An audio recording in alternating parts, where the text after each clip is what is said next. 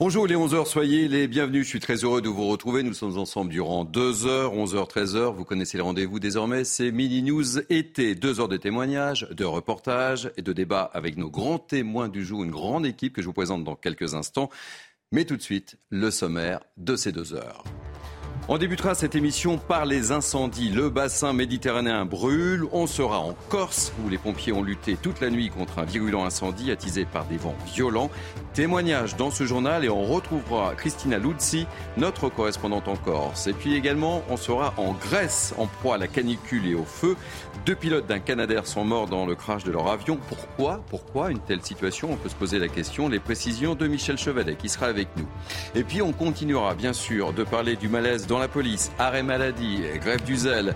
Il semble que le mouvement se propage aux quatre coins de France. Denis Jacob du syndicat Alternative Police est avec nous. Dans cette émission, on reparlera des rodéos urbains. On sera à Beauvais avec Tanguy Hamon et Laurent Sélarié qui vont suivre un procès. Je rappelle les faits. Fin mai, Léo, 8 ans, s'était fait percuter par un motard qui faisait du rodéo sauvage. Léo avait été gravement blessé. Et puis, Enfin, on parlera des dentistes. Dès 2025, ils ne pourront plus s'installer comme ils le souhaitent. Ils devront attendre le départ d'un praticien pour pouvoir ouvrir leur cabinet.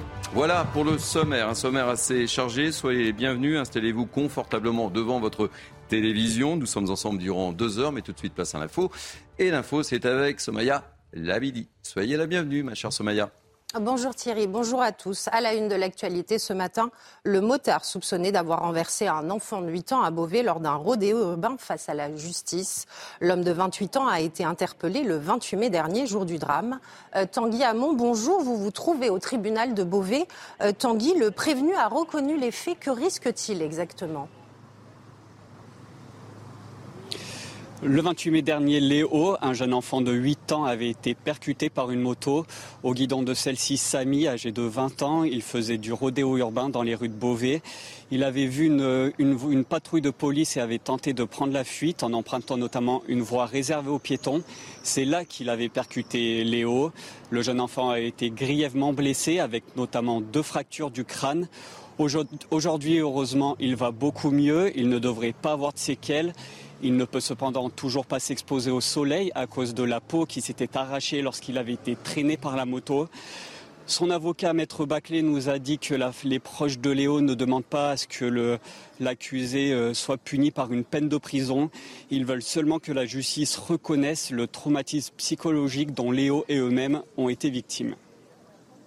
Euh, merci pour toutes ces précisions, Tanguy. Merci également à Laurent Sélarié qui était derrière la caméra. Dans le reste de l'actualité, la reprise des recherches pour tenter de retrouver Émile. Des équipes cynophiles spécialisées dans la détection de restes humains, appuyées par des drones, ont été déployées hier au Vernet. Des recherches qui vont se poursuivre jusqu'au 29 juillet. Euh, pour rappel, le petit garçon a été aperçu pour la dernière fois samedi 8 juillet à 17h15, seul, euh, dans une rue du minuscule hameau. Depuis, aucune trace de lui n'a été euh, retrouvée. À la une également, ce bras de fer entre gens du voyage et les habitants de Ménucourt. Une cinquantaine de caravanes se sont installées sur le stade qui accueille normalement les animations de Ménucourt-Plage. Des Ménucourtois se sont rassemblés ce week-end pour demander leur évacuation. Reportage sur place, Olivier Gangloff, Régine Delfour et Sarah Varny. C'est au niveau de ce grillage découpé qu'une trentaine de véhicules ont réussi à entrer. Samedi, les habitants de Ménucourt ont constaté médusé l'arrivée des camions et caravanes des gens du voyage sur le terrain de football de la commune. Un stade récemment refait à neuf par la municipalité. La présidente du club de football de la ville s'inquiète de l'état du terrain. On craint qu'il soit endommagé parce que la mairie euh, a fait le nécessaire euh, il y a à peu près un mois pour euh, le mettre en état pour qu'il soit praticable en septembre, c'est-à-dire qu'ils ont a priori ressemé, etc. Et on avait justement reçu un mail en nous disant de ne pas pratiquer tout l'été pour ne pas l'abîmer. Un système d'arrosage avait notamment été installé. Les habitants craignent de devoir payer les dégâts. C'est embêtant. C'est nous, on nous enquiquine pour un oui, pour un non. Vous dépassez la vitesse d'un kilomètre heure, on vous emmerde. Et puis, euh, ça va être dérangeant surtout euh, financièrement. Sympa, quoi. On va payer les factures. Cette arrivée a également mis un coup d'arrêt aux animations de Ménucourt Plage qui devaient se tenir aux abords du stade. Dès l'après-midi, les habitants et élus se sont rassemblés devant le terrain occupé pour demander leur évacuation. Les gens du voyage devaient quitter les lieux ce mardi soir, mais leur avocat a déposé un référé et devrait passer demain au tribunal administratif de Pontoise. Et puis le compte à rebours est lancé dans un an, jour pour jour. Paris accueillera les JO 2024. La France sera prête à coup sûr pour accueillir les Jeux Olympiques, a assuré Emmanuel Macron en marge de sa visite en Nouvelle-Calédonie. Le chef de l'État a toutefois reconnu un défi d'organisation en matière d'hébergement, de transport ou encore de sécurité. Tout de suite, c'est euh, Midi News, été avec Thierry Cabane et tous ses invités en plateau. Merci Sommaire. On vous retrouve dans une heure, c'est bien ça? Absolument. Thierry. Alors le rendez-vous est pris. Allez, c'est parti, Midi News été. Nous sommes ensemble jusqu'à 13h avec une grande équipe ce matin de grands témoins. J'accueille avec beaucoup de plaisir Philippe David, animateur de Sud Radio. Bonjour. Lundi, mardi, mercredi. On ne se quitte plus? Oh, on ne se quitte plus. C'est un plaisir. J'accueille avec Partagé. J'accueille avec beaucoup de plaisir Arnaud Robinet, maire Horizon de Reims et président de la Fédération hospitalière de France. Oui, bienvenue. On a Merci. beaucoup de sujets pour vous. hein. Allez, j'ai vu. Michel Chevalet. Là aussi, beaucoup de sujets, journaliste scientifique, euh, CNews, je suis ravi de, de vous accueillir. Euh, J'accueille avec beaucoup de plaisir également Louis Hervier Blondel, secrétaire général du Vent se lève. Le Vent se lève Deux mots Média d'opinion euh, indépendant. Très bien. William Tepp, politologue, ravi de vous accueillir également. Et puis, j'accueille avec beaucoup de plaisir euh, Denis Jacob, secrétaire général du syndicat Alternative Police. Soyez le bienvenu. Bonjour. Vous savez de quoi on va parler Oui. Évidemment. Hein? Vous le savez. Et on va faire, on va faire un point sur, euh, sur la situation, le mouvement Prendre euh, qui prend d'ampleur. Si vous le voulez bien, je le disais, on va commencer par prendre la direction de, de la Corse. Les pompiers ont lutté toute la nuit contre un virulent euh, incendie attisé par des, des vents violents et menaçants. Trois villages en Haute-Corse ont été évacués, 200 hectares sont partis en fumée. On retrouvera dans, dans quelques instants notre correspondante permanente, en Corse, Christina Luzzi, qui nous fera un point.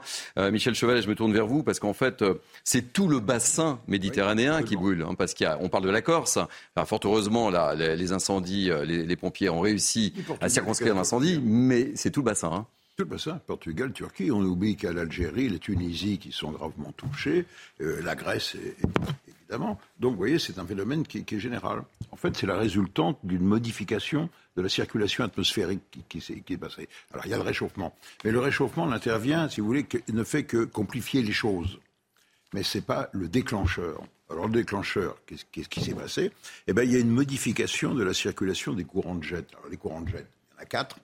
Ils, font ils tournent dans le sens de la rotation de la Terre. Ce qui nous intéresse, c'est le courant de jet qui sépare l'air froid du pôle nord, l'Arctique, de, des régions, disons, tempérées, les nôtres. Et ce courant de jet, on voit, quand vous prenez l'avion, quand vous revenez des États-Unis vers la France, bah, vous gagnez une heure, une heure et demie. Parce que le pilote sait où est le courant de jet et va se glisser dans le courant de jet et il va surfer dessus. Et des fois, moi j'étais en, en poste et on était, je disais, mais on, on vole à 1000, 1100 à l'heure. Mais il t'inquiète pas, ce qui est important, c'est la vitesse par rapport à l'air et pas par rapport au sol. Vous voyez, on n'avait pas passé le mur du son avec le, avec le Boeing. Et qu'est-ce qui s'est passé là? Ce courant de jet n'est pas sa position normale. Parce que l'écart de température entre nos régions et le pôle Nord, le pôle Nord se réchauffant plus vite que nos régions, l'écart de température diminue, donc le courant de jet se ralentit et surtout devient il ondule. Il ondule, il fait des poches. Et dans ces poches va s'engouffrer l'air chaud et sec en provenance du Sahara. Voilà ce qui s'est passé. Et malheureusement, cette situation est stable. Car depuis deux mois, on a cette situation avec cette poche d'air chaud qui va quasiment de l'Espagne jusqu'à la, jusqu'à la Turquie. Et qui empêche, comme c'est un anticyclone, tout échange. C'est-à-dire de faire rentrer de l'air beaucoup plus frais.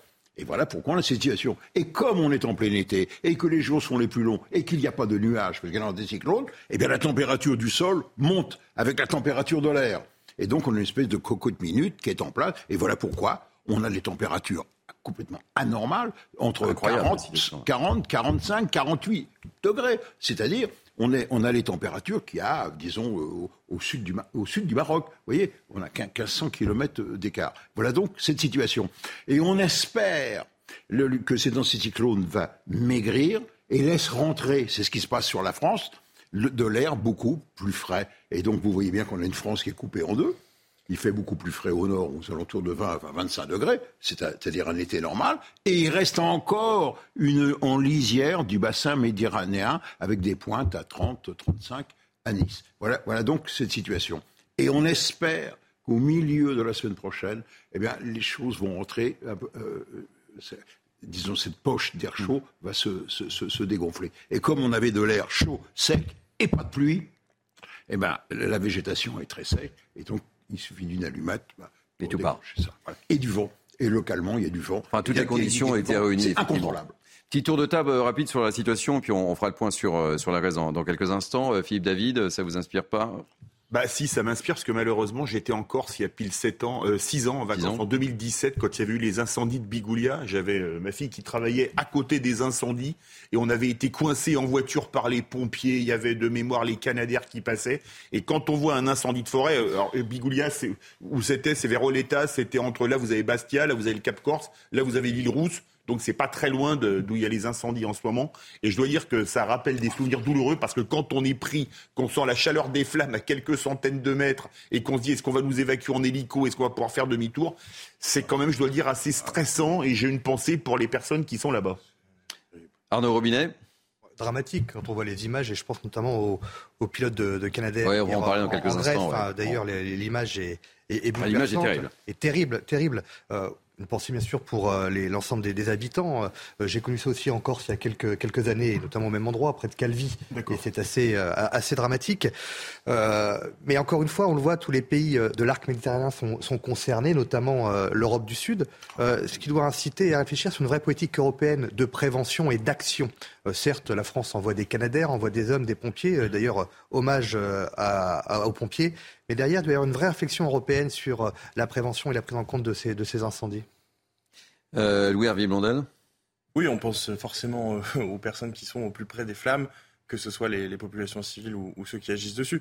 maintenant, si on a une explication scientifique très globale, il y a aussi dans, la, dans, dans, le très fin, dans la gestion de nos forêts, un vrai travail et une vraie réflexion à avoir. Aujourd'hui, en France, depuis dix ans, l'ONF a perdu entre 10 et 15% de ses effectifs, de ses agents. C'est une des administrations publiques qui rend euh, les incendies plus difficiles parce qu'ils gèrent la forêt, euh, la diversité des essences, euh, l'entretien des sentiers, tout ce que travail de prévention du public. On sait que 9 incendies sur 10 sont provoqués par des, par des humains, en fait, tout simplement, hein, par, des, par des, non pas forcément des actes malveillants, mais parfois des actes juste maladroits. Donc, il, est vraiment important que l'État euh, se saisissent de cette question, se ressaisissent, aussi d'un point de vue euh, euh, légal, puisque aujourd'hui, malheureusement, beaucoup de nos forêts sont devenues des actifs financiers avec de la culture en mono-essence qui rend tout ça très inflammable. Ça, c'est en France. Malheureusement, j'ai l'impression que c'est aussi un peu le mouvement général en Europe. Donc, il faut vraiment qu'on reprenne en main les outils de l'action publique, l'ONF notamment, qui est un magnifique outil, et pas seulement pour les arbres, aussi pour la faune. donc, c'est vraiment, je pense que cet incendie, comme ceux de l'année dernière, nous appelle aussi à, plus d'État, plus d'action publique dans, dans, ce domaine. William T, on, terminera le tour de table avec euh, Denis Jacob. Ce qu'on voit, c'est une pensée pour ses collègues euh, pompiers. On a, souvent parlé depuis une trentaine d'années du réchauffement climatique, mais on a oublié de parler du dérèglement climatique qui est lié au réchauffement climatique. C'est-à-dire qu'avec le dérèglement climatique, les catastrophes naturelles deviennent de plus en plus récurrentes et deviennent de plus en plus intensives. C'est-à-dire que là, vous avez des petits départs de feux de forêt. Là, maintenant, vous avez des feux de forêt qui sont de plus en plus impressionnants, comme ce que nous avons eu en Grèce. Et la question à se poser, c'est comment on fait d'une part pour lutter contre le réchauffement climatique et surtout contre les effets du dérèglement climatique. Le cycle de l'eau n'est plus comme avant, le cycle des pluies n'est plus comme avant, le cycle des incendies sera, de manière, sera poussé de manière de plus en plus récurrente. Et par conséquent, les pouvoirs publics doivent s'organiser. Euh, L'année dernière, avec les feux de forêt que nous avons connus en France, le mécanisme européen de prévention civile a été mis en place pour pouvoir mettre en place une mutualisation de l'aide européenne au niveau des Canadaires, au niveau de la protection civile, au niveau des pompiers. Je pense qu'il faut développer cette force parce que si par cas nous avons des catastrophes naturelles de plus en plus récurrentes, ben, il faut mettre plus de moyens au niveau européen et l'Europe peut montrer aux États membres et aux citoyens européens qu'elle a une efficacité, une utilité, si par qu'elle sert d'effet de levier aux ambitions nationales et pour lutter contre les catastrophes naturelles. Euh, Denis Jacob, on, parlera de la problématique des policiers, mais je suppose que vous avez une pensée très forte, évidemment, pour vos collègues euh, pompiers. Bien, évidemment, le métier de pompier, euh, comme le métier de policier, est un, métier particulièrement difficile et dangereux. et d'avoir bien évidemment une pensée toute particulière pour les deux secouristes qui se sont euh, crachés avec le, Canadair en, Grèce. Euh, malheureusement, c'est aussi les risques euh, du métier et donc un, très bon courage à eux au regard de la situation qui, malheureusement, je le crains, ne va faire que s'empirer. Pour le moment, la France est à peu près protéger encore des, incendies. J'ai vu qu'il y en avait eu un sur Nice notamment, et puis, et puis donc la Corse. Mais quand vous voyez que moi je suis résident en Picardie et que on est déjà en restriction d'eau, ça n'augure rien de bon pour les années à venir. Alors on va pas se mentir, on essaie d'établir des, connexions avec la Corse, mais vu les conditions atmosphériques, c'est excessivement difficile. on sera en relation, euh, je l'espère, dans quelques instants avec des habitants qui ont été euh, évacués. Euh, et on essaie de, joindre évidemment notre correspondante permanent en Corse, mais ce sont les aléas du, direct. On va prendre la direction de, la Grèce, où la Grèce est, en proie aux flammes depuis dix jours. On compte au moins quatre fronts, les îles de B, de Rhodes, de Corfou, ainsi que l'ouest du Péloponnèse. Et on va faire un point avec notre correspondant permanent en Grèce, François-Xavier Fréland, et on parlera avec vous, mon cher Michel, de cette de cet accident dramatique. Mais tout d'abord, François-Xavier Freland. Pour le moment, euh, l'incendie euh, euh, à Corfou semble s'être estompé. en tous les cas, on craint évidemment qu'il reprenne avec les, vents qui soufflent encore sur cette région de l'ouest de la Grèce. Du côté, sinon, de l'île de Bé, eh bien, les, pompiers ne sont pas arrivés à bout hein, cette nuit de l'incendie qui qui s'est propagé euh, sur l'île. Et puis du côté de Rhodes, euh, même, euh, même constat. les pompiers ont beaucoup de, difficultés pour venir à bout de, ce, de cet immense incendie qui eh bien, brûle du côté du centre de l'île et qui a obligé les autorités, vous le savez, à évacuer 30 000, entre 25 et 30 000 touristes vers le continent. Allez, priorité au direct. Euh, on, va revenir euh, sur, sur euh, les faits en Grèce dans quelques instants, mais on va retrouver Claude Filippi, qui est une habitante de la commune de Santa Reparata di Balagna. J'espère que j'ai bien prononcé le nom, Claude Filippi. merci d'être avec nous. Les connexions sont un petit peu difficiles, je le disais, en raison des conditions météo, évidemment. Racontez-nous ce qui s'est passé cette nuit. Une nuit très, très mouvementée en ce qui vous concerne. Vous avez été évacué, racontez-nous. Et soyez la bienvenue, Claude évidemment, euh, Bon, alors euh, là, c'est compliqué. Donc, on va retrouver euh, le maire de la commune, Marcel Taraginta, maire de la commune de Santa Reparata di Balagna. Soyez le bienvenu en espérant que ça marche. Racontez-nous votre nuit, Marcel Taraginta. Ça marche. Ça marche. Merci de, de m'accueillir. Je vous en prie. Soyez le bienvenu merci. Un petit retour d'expérience sur euh, cette nuit qui a été euh, particulièrement dense. Euh, nous avons eu évidemment à, excusez-moi. Voilà, nous avons eu, nous avons eu à faire face d'abord à un vent, à des vents qui sont tournants et changeants d'intensité, ce qui fait que euh, le feu n'a pas eu une progression qui a été une progression linéaire, mais une progression un peu tous azimuts, qui a amené euh, les forces d'intervention, euh, à peu près 180 à, 200, à 200 pompiers, les forces d'intervention à être extrêmement réactifs. Ça, c'est un premier point. Un deuxième point, comme on est en période de sécheresse depuis plusieurs années, la végétation était extrêmement sèche. Et donc, le vent, comme je vous le disais, euh, a fait que euh, le, feu s'est propagé rapidement et dans, plusieurs directions. La deuxième, la troisième chose, c'est que sur la commune, on n'avait pas entendu, euh, on n'avait pas vu de tels incendies depuis 30 ans. Ce qui veut dire que tout ce qui avait été fait en termes de prévention pendant toutes ces années avait donné quand même des résultats positifs. Euh, donc on n'imaginait pas qu'on ait pu avoir un incendie de, cette intensité-là euh, à cette époque de l'année. Mais c'est vrai que le vent, la végétation, euh, ces caractéristiques, on va dire naturelles, ont fait que c'était compliqué. Marcel la, situation est, fixée là pour le moment, au moment où on se parle. Il est 11h17, tout est rentré dans l'ordre Voilà, j'y venais. Aujourd'hui, le feu est fixé. Euh, il est quasiment, euh, il est quasiment maîtrisé euh, totalement. Et je pense qu'il y aura à peu près 48 heures de travail pour, pour annuler totalement les, les, les, différentes fumerolles. il a été sauvé à peu près une trentaine d'habitations. Fort heureusement, aucun dégât matériel et encore mieux, aucun dégât humain. Ça, c'est très, très, très important. Euh, des dégâts au niveau euh, de la nature. Hein. donc ça, c'est vrai que c'est quelque chose euh, qu'il faut, qu'il faut regretter. Nous avons des chênes blancs, des chênes verts qui étaient centenaires et qui, comme ça, du jour au lendemain, vont se retrouver totalement détruits. ça change le paysage de ce, de ce très beau village. Merci euh, mille fois pour euh, votre témoignage, Marcel Taraginta. Je rappelle que vous êtes le maire de la commune de Santa Reparata di Balania. J'espère avoir bien prononcé le, le nom de votre commune. Je ne l'ai pas écorché. Vous l'avez bien prononcé, je vous remercie. Merci euh, mille fois. Allez, on va reprendre la direction de, de la Grèce avec vous, euh, Michel Chevalet, et ce dramatique accident de Canadair.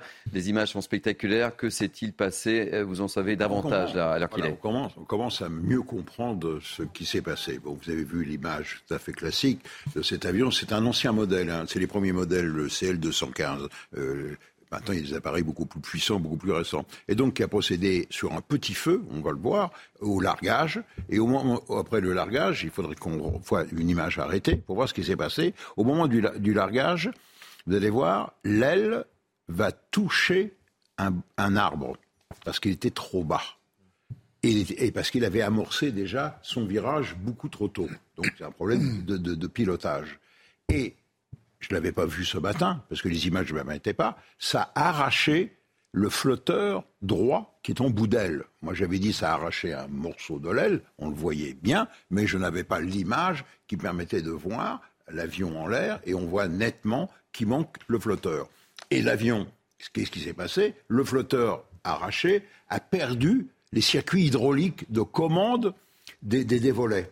Et donc, c'était un avion qui devenait qui n'avait plus les commandes. Incontrôlable, en fait. Hein. Et donc, qui devenait incontrôlable. Et donc, comme il était sur l'aile, et sur l'aile, vous avez moins de portance quand vous virez, vous avez moins de la composante verticale est plus faible, eh bien, il était en décrochage sur l'aile, et il a donc amorcé un grand virage, et là, il devenait totalement irrécupérable. Merci. Ce qui s'est passé. Donc, il, vous voyez, il y a le bouquet d'arbres qui est juste après le, le, le, le feu. Ah et, c'est, voilà. et là, il, bien sûr, il descend vers le sol et il est irrécupérable.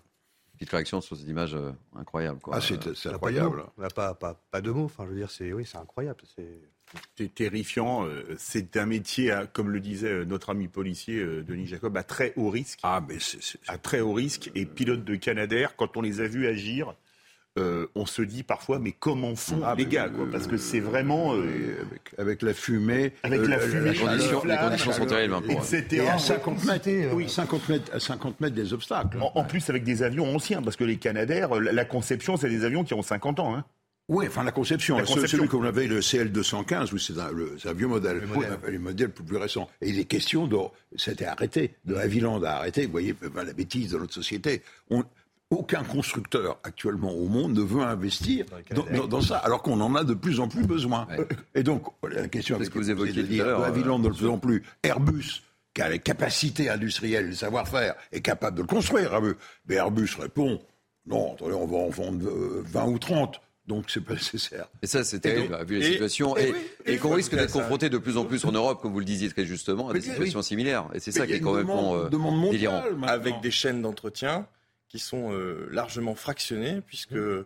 il n'y a plus de maîtrise sur la chaîne euh, d'entretien. C'est des sociétés privées sur lesquelles on a des droits de regard qui sont limités et avec des contrats cadres qui sont souvent pas respectés, qui euh, font l'entretien de ces, de ces avions qui sont hautement stratégiques dans, dans des périodes d'incendie. Mais ô combien nécessaire? ô combien nécessaire? Philippe David. Mais Michel Devalet, Chevalet, qui est notre expert, l'an dernier, quand il y a eu les incendies dans la Gironde, on disait qu'on pouvait faire des kits pour les Airbus à 330 je crois que c'est le MRTT, qui ah permettrait de les transformer en bombardiers d'eau avec un investissement euh, très limité. Oui, oui, oui. Bah, Airbus voulait vendre en soute, évidemment, de remplacer la 330, donc un gros bimoteur, et d'en faire un cargo, si vous voulez. Mais, c'est le, MRTT, l'Airbus. Mais il n'est pas, il est pas euh, adapté, les pilotes vous disent, il n'est pas adapté à, ce genre de, de, travail. Parce que, parce que, parce que, bah, il faut aller écoper. Oui. Et il faut faire des rotations très rapides. Oui. Voilà. Alors que là, il va prendre du temps, il n'est pas adapté, il n'est pas amphibie. Donc il faut qu'il se pose et qu'il recharge en eau, c'est ça. Recharge, voilà. Sur un aéroport et qu'il recharge en eau. C'est l'avion amphibie, c'est l'idéal. Et j'ai appris, ça vous fera plaisir, il y a une société bordelaise, des start-up, qui ramasse en ce moment les fonds, j'ai lu ça, et qui, qui propose de reprendre un modèle. Ça ressemblera à un Canadair, mais ça ne sera pas un, ce sera beaucoup plus moderne, beaucoup plus performant. Mm. Bon, la magie de la technologie fait que on a retrouvé euh, Christina Luzzi, notre correspondante en Corse, qui va nous faire un point global sur la situation en Corse. Christina Luzzi. Après une nuit de lutte acharnée contre les flammes, les pompiers appuyés dès la levée du jour par deux canadaires sont parvenus à maîtriser ce feu de forêt virulent attisé depuis 22 heures hier soir par un vent violent au-dessus de Santa Reparat à Dibalagne en Haute-Corse et qui a parcouru 200 hectares. Dans la nuit, l'incendie était aux portes de trois villages et plus particulièrement de deux petits hameaux où une quarantaine d'habitations étaient menacées. Les pompiers ont rapidement mis en place un dispositif le long de la route avec une vingtaine de camions, euh, ce qui a permis de contenir le feu euh, pour qu'il ne puisse pas atteindre les habitations. Euh, des évacuations ont eu lieu au couvent de Corbar. Les moines franciscains et les familles qui y logeaient ont été accueillis dans l'école de la commune. Concernant l'origine de ces deux départs de feu, la thèse criminelle fait peu de doute sur place et a d'ailleurs été avancée ce matin sur Twitter par le président du conseil exécutif de Corse, Gilles Simeoni. Voilà, Philippe David, tout est rentré dans l'ordre et, tant mieux en fait que ça perdure. Tout, tout sera rentré dans l'ordre quand les feux, alors ils sont fixés, quand ils seront définitivement éteints, parce que malheureusement un feu peut toujours repartir, surtout par période de temps très sec et avec du vent, comme nos amis corses disaient qu'il y avait beaucoup de vent. Donc euh, on, espère que maintenant qu'ils sont fixés, on va pouvoir euh, les, les, éteindre de manière ferme et définitive. Et Michel Chevalet, un, dernier mot sur la situation en Europe. ça, ça, va durer combien de temps On le sait à peu près, euh, ben, cette situation euh, euh, enfin, Dans cette période de crainte aussi. Hein. non, non, il faut, pas, il faut attendre la fin du mois de juillet pour espérer l'amélioration sur le bassin méditerranéen. Ça aura duré près de trois mois, hein, cette affaire. C'est ce qui, ce qui est stupéfait, c'est l'importance, bien sûr, les hautes de température, mais surtout la stabilité c'est-à-dire que ce phénomène s'est installé, ce dôme de chaleur, mais il n'y a pas, vous l'avez aussi sur le Texas, le dôme de chaleur. Au Canada, il fait, dans le Grand Nord, il fait 30, 31, 32 degrés. Et d'où les incendies de forêt qui ne sont toujours pas éteints. Et c'est l'équivalent de la surface, j'ai vu ça, de la Belgique, qui est partie en fumée. C'est catastrophique, c'est en train de se passer. Et il fait 16 degrés à Paris et en Normandie aussi. C'est tout l'hémisphère nord qui a un surcroît de, de, de chaleur, tout l'hémisphère nord. Un dernier mot sur le sujet? Eh bien, écoutez, ce que je vous propose, c'est qu'on va marquer une première pause et on parlera justement, euh, on sera avec vous, euh, Denis Jacob. On parlera du, de la colère des, des policiers qui s'étend, qui s'étend colère, euh, désarroi, ah, euh, ras-le-bol, malaise, incompréhension. incompréhension. On écoutera et on, consacrera une, large partie de ce Midi News euh, à votre, à votre malaise. Et puis, vous nous direz si les mots d'Elisabeth Borne hier sur les terres d'Edouard Philippe nous ont convaincus ou pas. Je subodore votre réponse. Mais voilà, ne nous quittez pas, on a un programme très très chargé jusqu'à 13h. Il est 11h26. Soyez les bienvenus sur CNews. On se retrouve avec mes grands témoins dans ce cadre de News été. Avec moi, Philippe David, Louis-Hervé Blondel, William Tay, Arnaud Robinet et Denis Jacob. Je termine par vous, Denis Jacob, parce qu'évidemment, on va parler euh, tout de suite du malaise des, des policiers, arrêt maladie, euh, grève du zèle, le mouvement de protestation des policiers s'étend aux quatre coins de France. Est-ce que vous pouvez nous faire un point sur la situation globale? Oui, euh, malheureusement, euh, la situation aujourd'hui s'étale sur tout le, territoire, qui témoigne bien d'un mal-être profond et non d'une fronde. Je tiens à le préciser, parce que je lis ici et là qu'il s'agit d'une fronde de Remarquez que je n'ai pas utilisé le terme contre, fronde. Hein. Contre la justice, il ne s'agit pas d'une fronde contre la justice. Mhm. Il s'agit de L'affaire de Marseille, c'est la goutte d'eau qui fait déborder le vase. Il y a un profond mal-être, un désarroi, une incompréhension, euh, un sentiment d'abandon euh, qui fait que les policiers aujourd'hui en ont marre, en ont ras-le-bol, sont fatigués et donc l'expriment sous diverses formes. Euh, L'état au niveau national aujourd'hui est le suivant, c'est qu'en grande majorité, il y a plus de 1000-1100 arrêts maladie sur la région méditerranéenne principalement, plus la grève du zèle. À ça s'ajoute des grèves du zèle sur la plaque parisienne, Paris intramuros, Petite Couronne. Ça commence à prendre forme sur les départements de la Grande Couronne et aussi à Montpellier. Euh, il y a le département du Var qui est en train de prendre. Il y a également le département du Rhône. Euh, il y a euh, notamment un petit centre dans le Grand Est, Strasbourg, et un petit peu dans le Nord pour le moment. Donc ça commence à, à s'étaler et ça témoigne que ce n'est pas uniquement l'affaire de Marseille qui provoque ce mouvement massif de mécontentement des collègues. Alors certes, Marseille est le déclencheur, puisqu'il y a, euh, je le disais, euh, dans tous les, problèmes, l'incompréhension d'une décision de justice. Et les policiers ne s'expriment pas aujourd'hui dans leur mécontentement pour mettre la pression à la justice. Ils ne remettent pas en cause l'enquête qui est en cours. Euh, la justice doit faire son travail. Ce qu'ils ne comprennent pas, c'est la détention provisoire qui a été prise contre notre collègue. Peut-être qu'on ne l'a pas encore entendu. Si le parquet avait pris euh, une position, avait fait une conférence de presse, comme le parquet l'a fait à Nanterre dans l'affaire de Naël, où il a expliqué les raisons pour lesquelles le collègue était euh, mis en détention, nous n'en serions peut-être pas là. C'était reculé pour mieux sauter. le mal-être, il est latent, il est récurrent, il est là depuis longtemps. Et à chaque fois qu'on a une mise en cause d'un policier dans le cadre de l'exercice de, ses fonctions, eh bien, euh, tout de suite, il est vilipendé sur la place publique, il est présumé coupable et pas présumé innocent, ce qui fait qu'il y a une incompréhension de, mes collègues, et ils en font part par une expression mmh. euh, de service minimum d'arrêt maladie. Là aussi, je voudrais qu'on arrête de dire que euh, les, policiers euh, euh, sont faussement malades. Les arrêts maladie, ce ne sont pas les policiers qui les signent, hein, ce sont bien des médecins. Donc, quand on a 1100 arrêts maladie, il faudrait peut-être se poser la question s'il n'y a pas une fatigue. Vous savez, l'asthénie, c'est très vite, on peut très vite faire le diagnostic. Hein. Fatigue physique, fatigue morale, stress. Euh, donc, euh, du travail en continu. Il y a des fonctionnaires de police qui ont travaillé 9 jours en continu, 100 mm. jours de repos. Il y en a qui sont rappelés sur leurs jours de repos. Donc tout ça s'accumule et les policiers, ils craquent aujourd'hui. Le rôle du journaliste, vous le savez, c'est pas de, prendre parti, mais on, a beaucoup de, vos confrères qui, interviennent autour de nos plateaux. Et, force est de constater, on en parlait euh, ce week-end avec Philippe David qui, qui m'accompagne dans Mini News Weekend. J'ai rarement constaté euh, un désespoir aussi profond dans votre corporation. Et, j'en veux pour preuve votre collègue Bruno Bartocchetti, qui était à la limite de, pleurer alors que j'étais en train de, l'interviewer, ce qui démontre bien euh, ce, malaise profond. On, ouvre le débat, mais je voudrais, euh, parce que c'était, nous sommes mercredi, c'est le jour de Conseil des ministres, et Olivier Véran, porte-parole du gouvernement, s'est exprimé justement sur votre malaise. On l'écoute et on ouvre le débat tous ensemble si vous le voulez bien. Mais d'abord, Olivier Véran.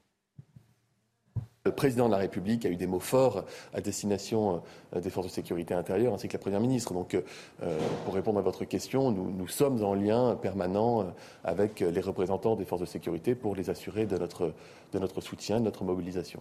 Il y, a une indépendance, il y a une indépendance de la justice dans notre pays. Il ne revient pas à un ministre de la République de commenter des décisions de justice. Fort heureusement, dans cette situation, comme dans l'ensemble des situations d'ailleurs, vous le savez, c'est la règle.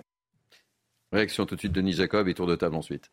La réaction, c'est la même que j'ai pu avoir sur les propos du président de la République ou comme euh, ceux qui ont été tenus par euh, la Première ministre, à savoir que l'exécutif aujourd'hui fait un équilibre euh, entre euh, réaffirmer sa confiance, sa reconnaissance pour le travail qui est fait euh, par les policiers dans des conditions extrêmement difficiles, avec une violence à laquelle ils font face chaque jour, au-delà même des, des, émeutes urbaines. Et puis, vous avez la position qui est de rappeler l'indépendance de la justice. Pourquoi? Parce qu'il a été reproché il y a quelques semaines encore au président de la République de s'immiscer un peu trop dans les questions de justice et de rappeler que l'exécutif n'avait pas à, prendre positionnement d'un côté ou d'un autre par rapport euh, à la justice. Donc c'est un, juste équilibre. Moi, je tiens quand même à saluer les propos qui ont été tenus par le directeur général de la police nationale et qui fait polémique, qui font polémique. Et, Laurent Nunez aussi. Et de Laurent Nunez également, qui, qui, a confirmé et soutenu les propos du directeur général. Nous en avions besoin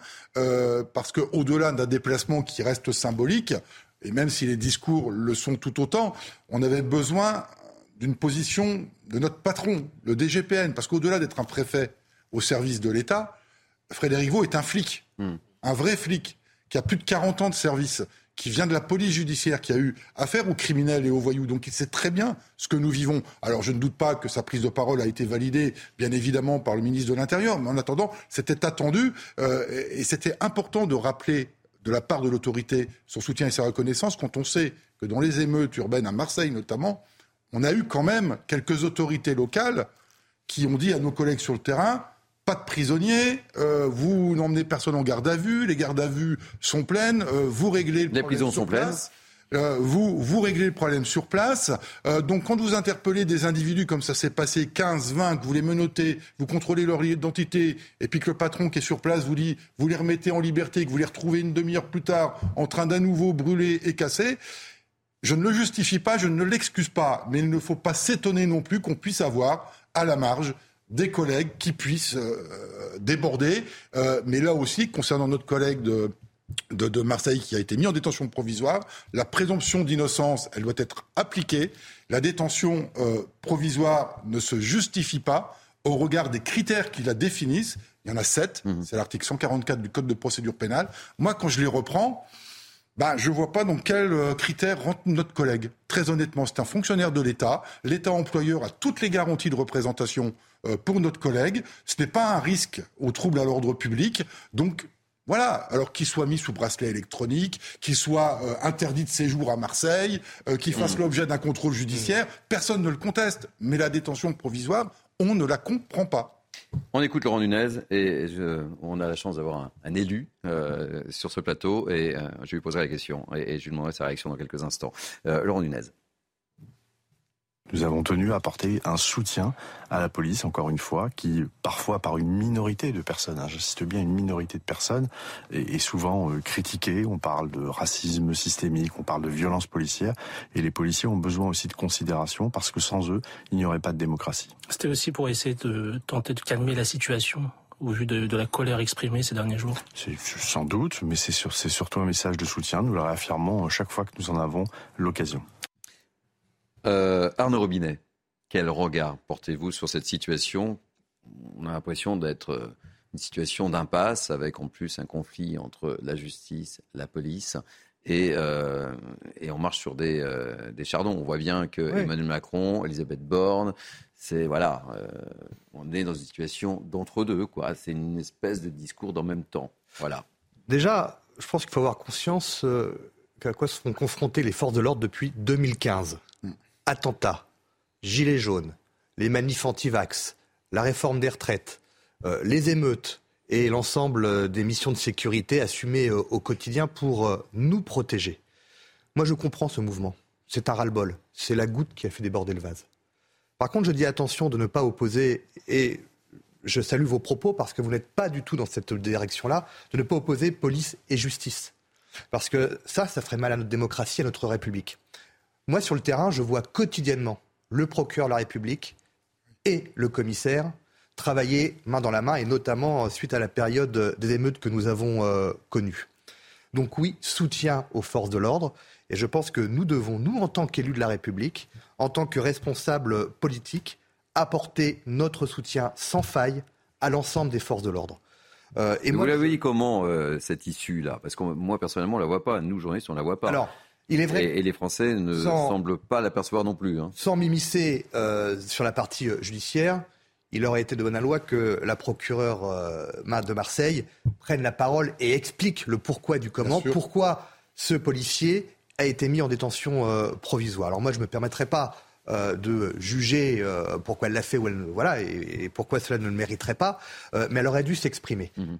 derrière ça, il faut une parole forte du président de la République, de la Première ministre et du ministre de l'Intérieur. Et je ne doute pas du soutien de Gérald Darmanin à l'ensemble de ces femmes et de ces hommes qui assurent au quotidien notre sécurité. Non, mais cette parole, elle n'est pas là. Pour l'instant, elle n'y est pas. Elle n'y est pas, mais je pense qu'elle est, la parole hier. Elle, est, elle est plus que nécessaire. Vraiment plus que nécessaire euh, aujourd'hui. Et pourquoi elle ne vient pas?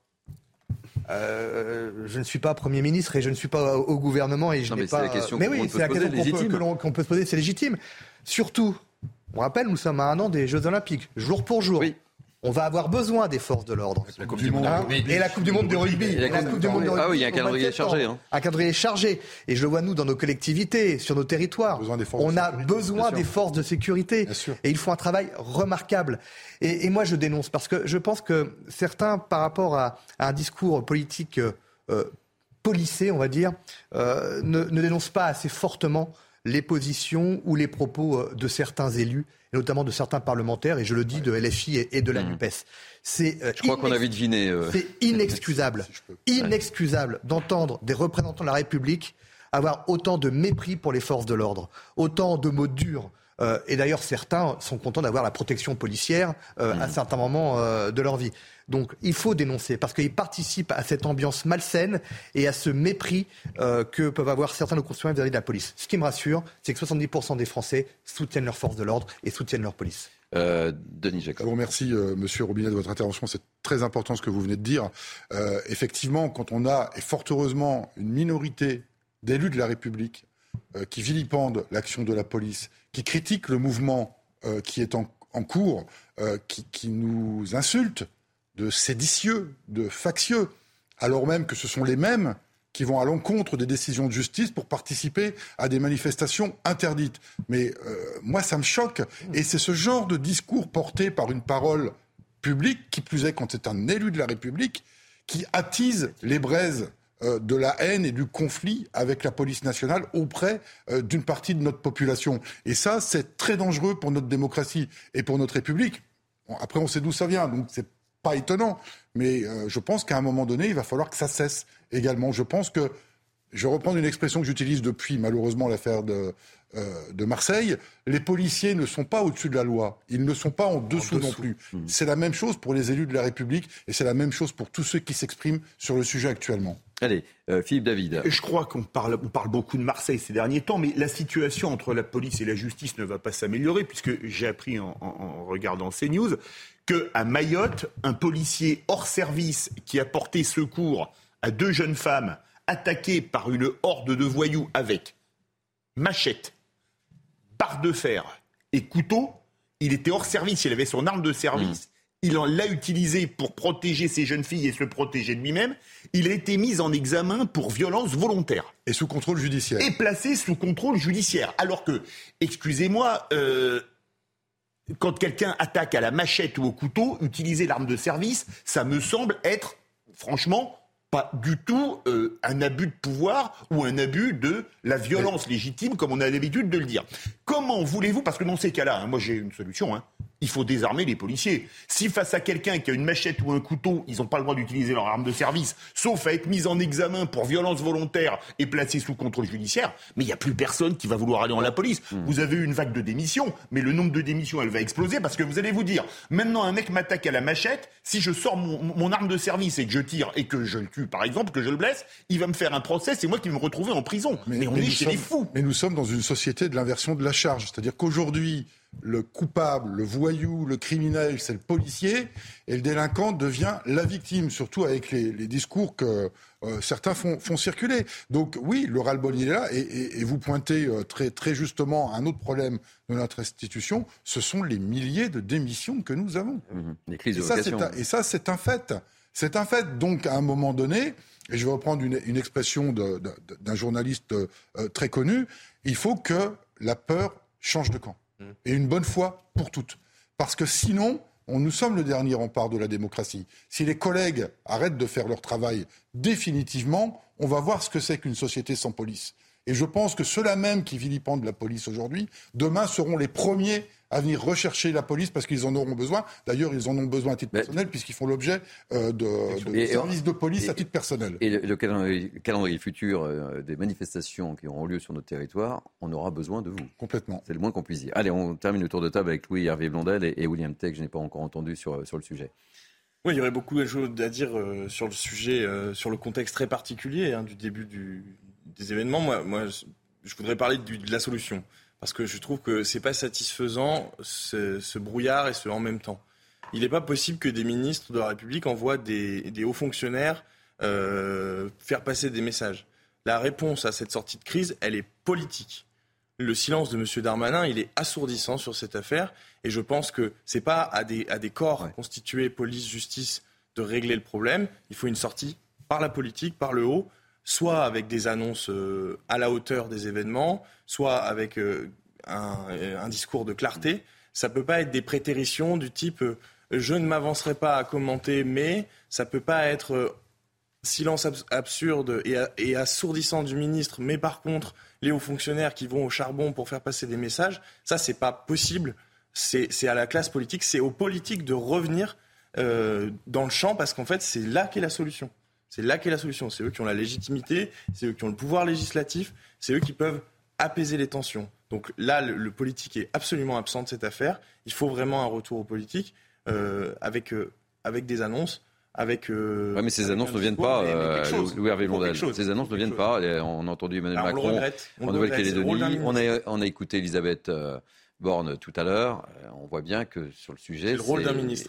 Et malheureusement, si M. Darmanin, il est, il est, il n'a pas eu Beauvau, il n'a pas eu euh, la place de Premier ministre. c'est vrai qu'il est un peu chafouin. Mais, mais, mais je parle sur les gouvernements. C'est pas à la hauteur. Beauvau, il l'a. Excusez-moi, oui, Matignon. Celui-là, il l'a. Il n'a pas, il a pas perdu.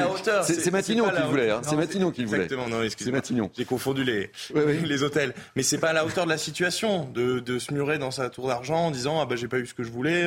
Euh, donc euh, On va peut-être l'entendre euh, et peut-être qu'il ira à Marseille. Peut-être qu'il ira à Marseille. C'est peut-être également la volonté de vos collègues marseillais qui se déplacent à ah, Marseille. Je, pense qu'à un moment ou un autre, il va bien falloir que le ministre de l'Intérieur prenne, la parole.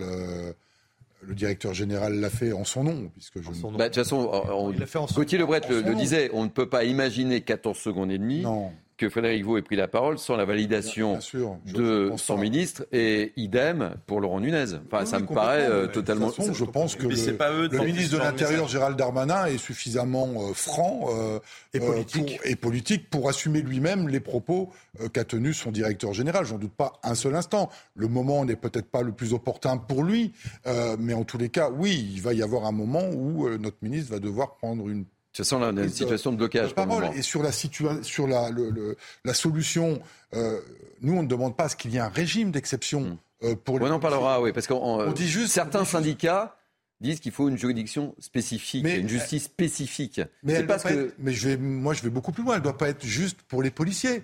Elle doit être pour les fonctionnaires d'État. Les fonctionnaires d'État représentent l'État. L'État est garant de ses, de, de, de ses agents. Donc, dès lors que vous n'êtes pas coupable, vous êtes présumé innocent. Tant que les faits ne sont pas clairement établis de votre responsabilité, l'État doit mettre en place un statut général pour les fonctionnaires, de dire qu'ils représentent les fonctionnaires auprès de la justice et que tant qu'on n'a pas la véracité euh, des faits, la culpabilité avérée euh, des agents, eh bien, il doit mettre en place une protection fonctionnelle euh, renforcée. il doit y avoir des garanties données à la justice pour qu'ils ne soient pas mis en détention provisoire parce que nous représentons l'État. Euh, on sait nous dire il y a des circonstances aggravantes quand ça arrange, mais là on est dans une situation où nous représentons l'État et que nous devons nous aussi en tant qu'agents euh, de l'État avoir une garantie de protection fonctionnelle tant que notre responsabilité n'a pas été clairement mise sur la table, ce qui est le cas pour notre collègue de Marseille. William Tay, un dernier mot sur le sujet. Je pense que les policiers sont des sous-citoyens qui bénéficient non pas d'une direction spécialisée, mais d'une direction à charge. C'est-à-dire que lorsque le policier peut être éventuellement en faute, il est présumé coupable. Lorsqu'on arrive sur la première situation, sur le cas d'espèce qui explique la situation, et pourquoi est-ce qu'on a une grève, ou en tout cas une fronde ou des arrêts maladie généralisés Tout simplement parce que la détention provisoire est injustifiée. Lorsque vous prenez les sept motifs de détention provisoire, c'était soit les quatre policiers en cause qui étaient en détention provisoire, soit aucun des quatre, tout simplement. Voilà, c'est pas possible qu'il y en ait uniquement un seul, dans la mesure, du, la mesure où il y a sept, euh, sept motifs spécifiques. Ensuite, après, sur l'autre point qui peut expliquer la situation, c'est que lorsqu'on parle d'indépendance de la justice, pourquoi est-ce que les magistrats critiquent la position du DGPN et de Laurent Nunez lorsque la, prise de position du, du ministère de l'Intérieur est en faveur des policiers? On n'a pas vu le syndicat de la magistrature, le CSCM, intervenir contre Elisabeth Borne et Emmanuel Macron lorsqu'Emmanuel Macron a parlé de faute inexcusable ou de faute injustifiable en parlant du policier qui a conduit au décès de Naël. Et eh bien évidemment, c'est-à-dire que les syndicats de magistrature s'expriment pour la faveur de l'indépendance de la justice lorsque les positions politiques sont contre les policiers, sont pour les policiers. Par contre, quand elles sont contre les policiers, bah évidemment, là, il n'y a pas d'indépendance de la justice qui est mise en avant. Ensuite, après, sur le deuxième point, c'est un phénomène qui est plus global, c'est ce que vous avez rappelé depuis 2015. Les policiers sont sous tension. Ils ne sont pas soutenus par la hiérarchie une fois qu'il y a un problème politique ou il y a un problème médiatique. C'est-à-dire que lorsque vous avez une affaire politico-médiatique, le policier est présumé coupable, quoi qu'il arrive. C'est-à-dire que lorsque le policier est, mis en cause, il est, est présumé coupable. C'est-à-dire qu'il va perdre son travail, sa famille va se retrouver à la rue, ses enfants vont se faire interpeller à l'école. Et aujourd'hui, être policier, c'est ce que rappelait Philippe David, est aujourd'hui un métier à risque. Lorsque vous arrivez le matin en fonction, ils arrivent à le moindre problème, vous êtes certain qu'au moindre problème, vous êtes certain de tout perdre d'un coup. Est-ce qu'il est encore légitime lorsque vous êtes payé sur les salaires qui sont très bas, lorsque vous garantissez un métier qui est peut-être le métier le plus noble du monde, de protéger les gens, de dédier votre vie au service des gens, vous soyez placé dans des conditions pareilles d'un point de vue matériel et d'un point de vue immatériel. Ils doivent notre, on doit les revaloriser en termes matériels, mais également en termes d'honneur, de, de flexibilité et également de mérite. Jacob. Oui, je, vous remercie de ces propos euh, que vous venez de tenir et, je vais rebondir dessus.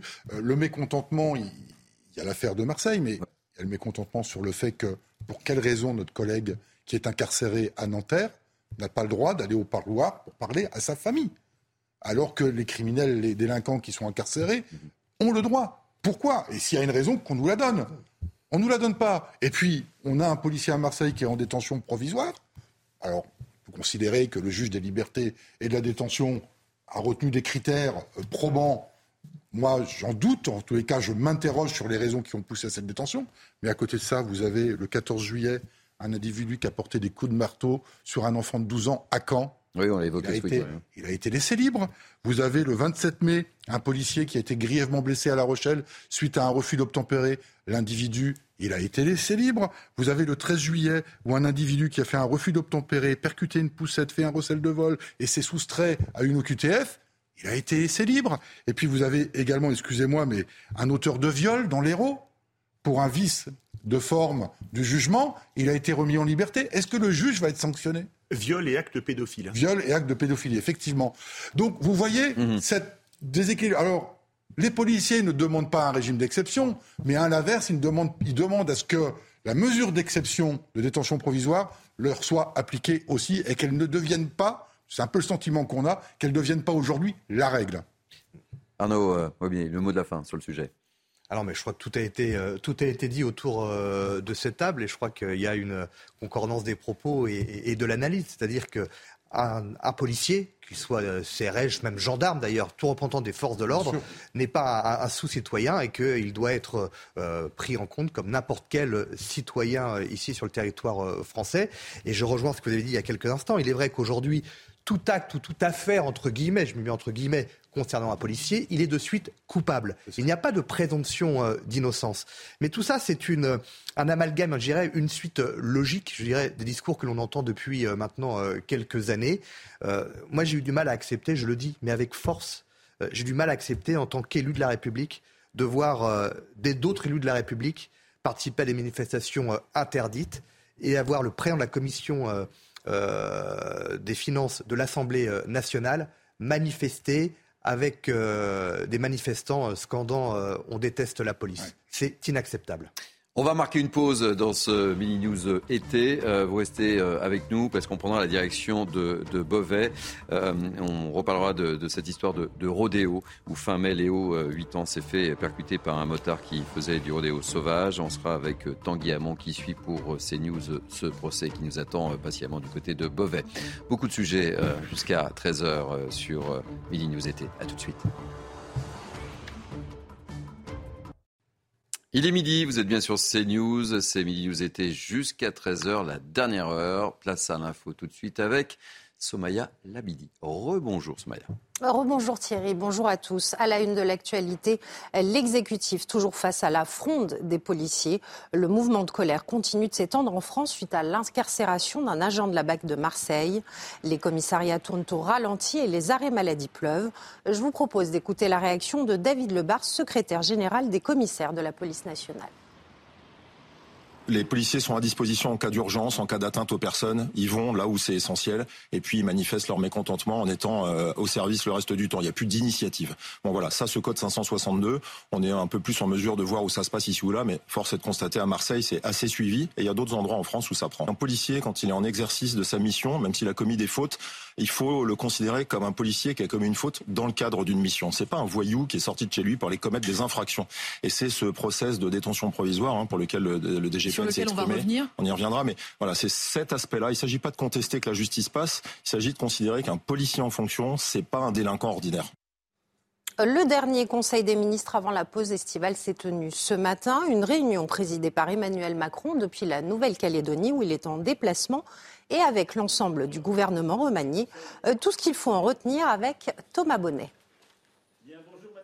Dernier conseil des ministres avant la trêve estivale, trêve qui n'en sera pas une pour euh, certains ministres comme l'affirme Olivier Véran, les ministres qui sont notamment en charge des priorités de l'été et de la rentrée, que ce soit sur les volets de l'éducation, de la santé ou encore de la transition euh, écologique. Le porte-parole du gouvernement a également été interrogé sur le mouvement de colère qui euh, gagne les effectifs de police un peu partout sur le territoire. Est-ce que le président de la République et la première ministre regardent avec inquiétude l'ampleur de ce mouvement? Écoutez la réponse d'Olivier Véran. Le président de la République, la première ministre ont eu l'occasion euh, d'abord de rappeler tout ce que nous devons à nos forces de police. Nos forces de police ont été mobilisées dans l'urgence. Beaucoup ont renoncé euh, à leurs vacances. Beaucoup ont renoncé à des phases de repos qu'ils avaient prévu de passer en famille. Beaucoup ont déjà été éprouvés au cours de l'année euh, par euh, les mouvements, sociaux dans, dans, les villes françaises. Et malgré cela, les forces de police ont été au rendez-vous. Chacun a besoin de pouvoir être sûr que l'État est aux côtés des forces de sécurité intérieure. On sent une forme d'embarras dans les propos du porte-parole du gouvernement. Embarras aussi lorsqu'on lui demande si l'interview du directeur général de la police nationale a été euh, validée par un des membres du gouvernement. Olivier Véran, qui estime qu'il n'y a pas lieu de faire de la politique autour des propos de Frédéric Vaux, le patron de la police nationale, qui a affirmé ce dimanche que le fait de savoir un policier en détention provisoire l'empêchait de dormir. Les suites de l'affaire Delon, à présent, le domicile d'Iromi Rollin a été perquisitionné ce matin. Euh, pour rappel, celle qui est présentée comme la dame de compagnie d'Alain Delon est visée par deux plaintes pour harcèlement moral, des plaintes qui ont été déposées par les enfants de l'acteur. Les feux enfin maîtrisés en Haute-Corse, les pompiers ont lutté toute la nuit contre un virulent incendie. Un incendie attisé par des vents violents et menaçant trois villages à quelques kilomètres seulement de l'île Rousse. Le point sur la situation avec Christina Luzzi, notre correspondante sur place. Après une nuit de lutte acharnée contre les flammes, les pompiers, appuyés dès la levée du jour par deux Canadaires, euh, sont parvenus à maîtriser ce feu de forêt virulent attisé depuis 22 heures hier soir euh, par un vent violent au-dessus de Santa Reparat à Dibalagne, en Haute-Corse, et qui a parcouru 200 euh, hectares. Dans la nuit, l'incendie était aux portes de trois villages et plus particulièrement de deux petits hameaux où une quarantaine d'habitations étaient menacées. Les pompiers ont rapidement mis en place un dispositif le long de la route avec une vingtaine de camions, ce qui a permis de contenir le feu pour qu'ils ne puissent pas atteindre les habitations.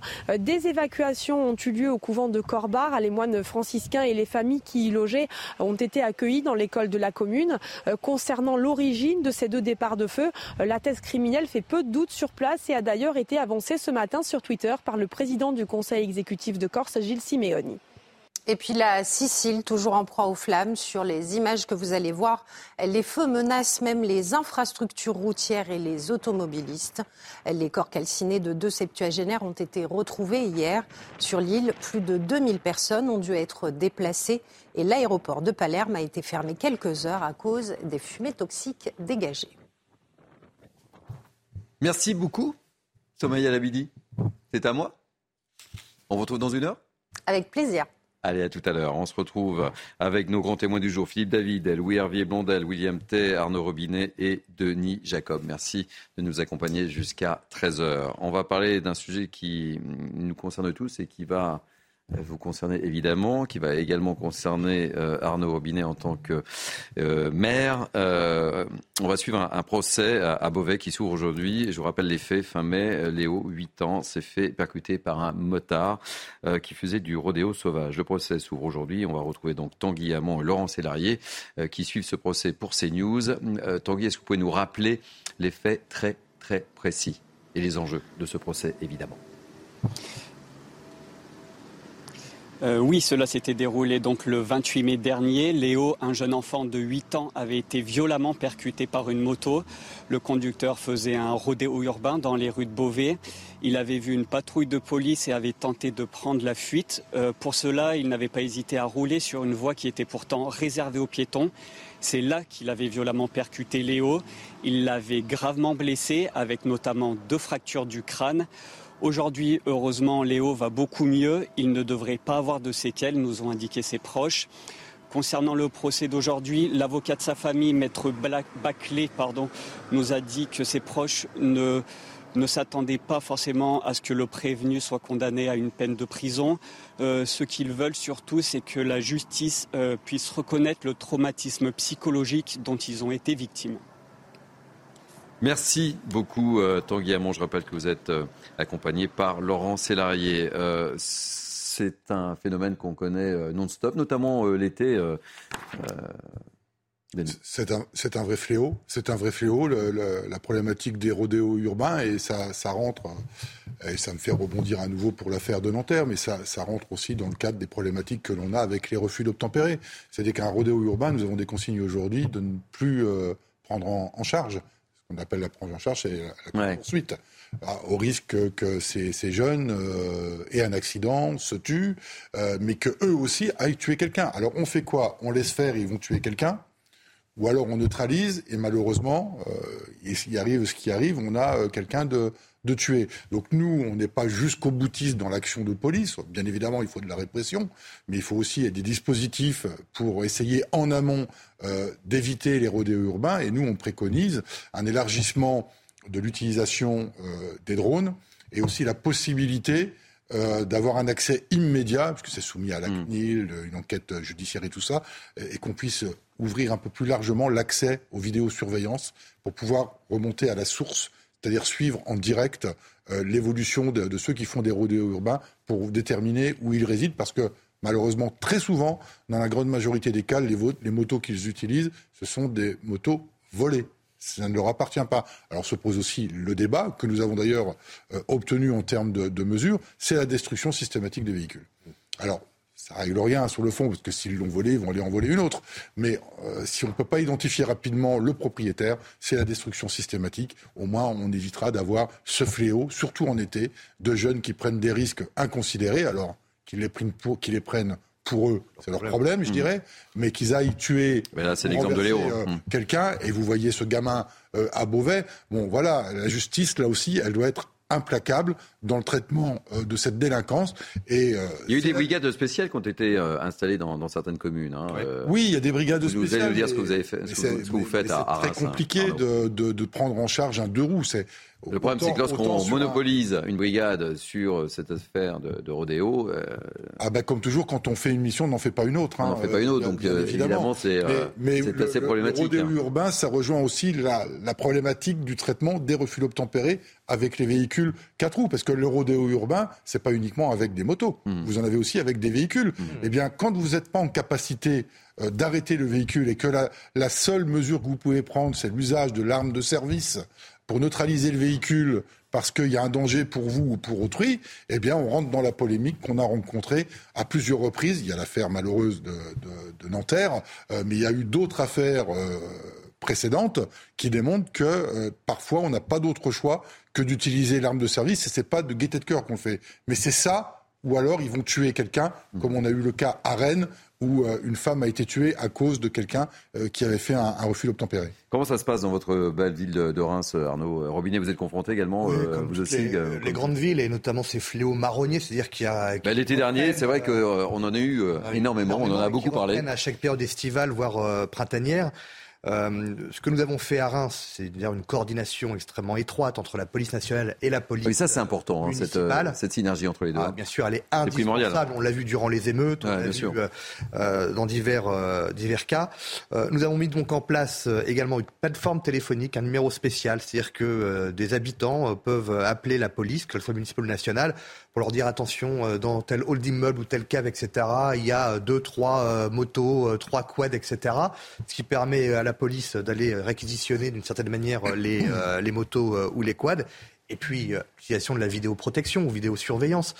moi, j'ai quadrillé la ville de caméras, ce qui nous permet d'agir aussi parfois en amont. et sur le fait lorsqu'il y a des, des, rodéos. Mais encore une fois, ce type de rodéo sauvage, de rodéo urbain, ça fait partie de toutes ces... Ce ne sont même pas des incivilités, enfin, c'est de l'insécurité qui pourrissent la vie de nos concitoyens dans les quartiers. il n'y a pas un week-end où je ne suis pas sollicité via les réseaux sociaux autres. Monsieur le maire, attendez, ça fait depuis 10 euh, heures ce matin et tard le soir euh, dans telle rue, euh, rodéo, course, etc. Non, il faut être ferme, encore une fois, pour des raisons de sécurité. Alors, que les personnes qui euh, sont à l'origine des rodéos mettent leur vie en péril, ça les regarde, hein, on est responsable en tant qu'individu, mais qu'elles mettent en péril euh, la sécurité euh, d'une tierce personne, mhm. enfant ou, enfin, ou n'importe quel citoyen, ça, on ne peut l'accepter, donc il faut être encore, il faut être ferme. Il y a, un sujet qui... Excusez-moi. Non, Philippe David, et je vous donne la parole après. Les rodéos, ça tue. Je vais prendre deux extrémités de la France ces dernières années. Mm à Toulouse, une femme de 77 ans tuée par un type qui faisait un rodéo. Elle était sur un passage piéton. À Amiens, donc à l'autre bout de la France, une jeune femme de 21 ans, 21 ans, qui avait été tuée lors d'un rodéo pour des peines, parce qu'on va me dire que c'est de l'homicide routier, c'est pas volontaire, des peines qui sont strictement minimes eu égard au désastre. Vous vous rendez compte Perdre la vie à 21 ans.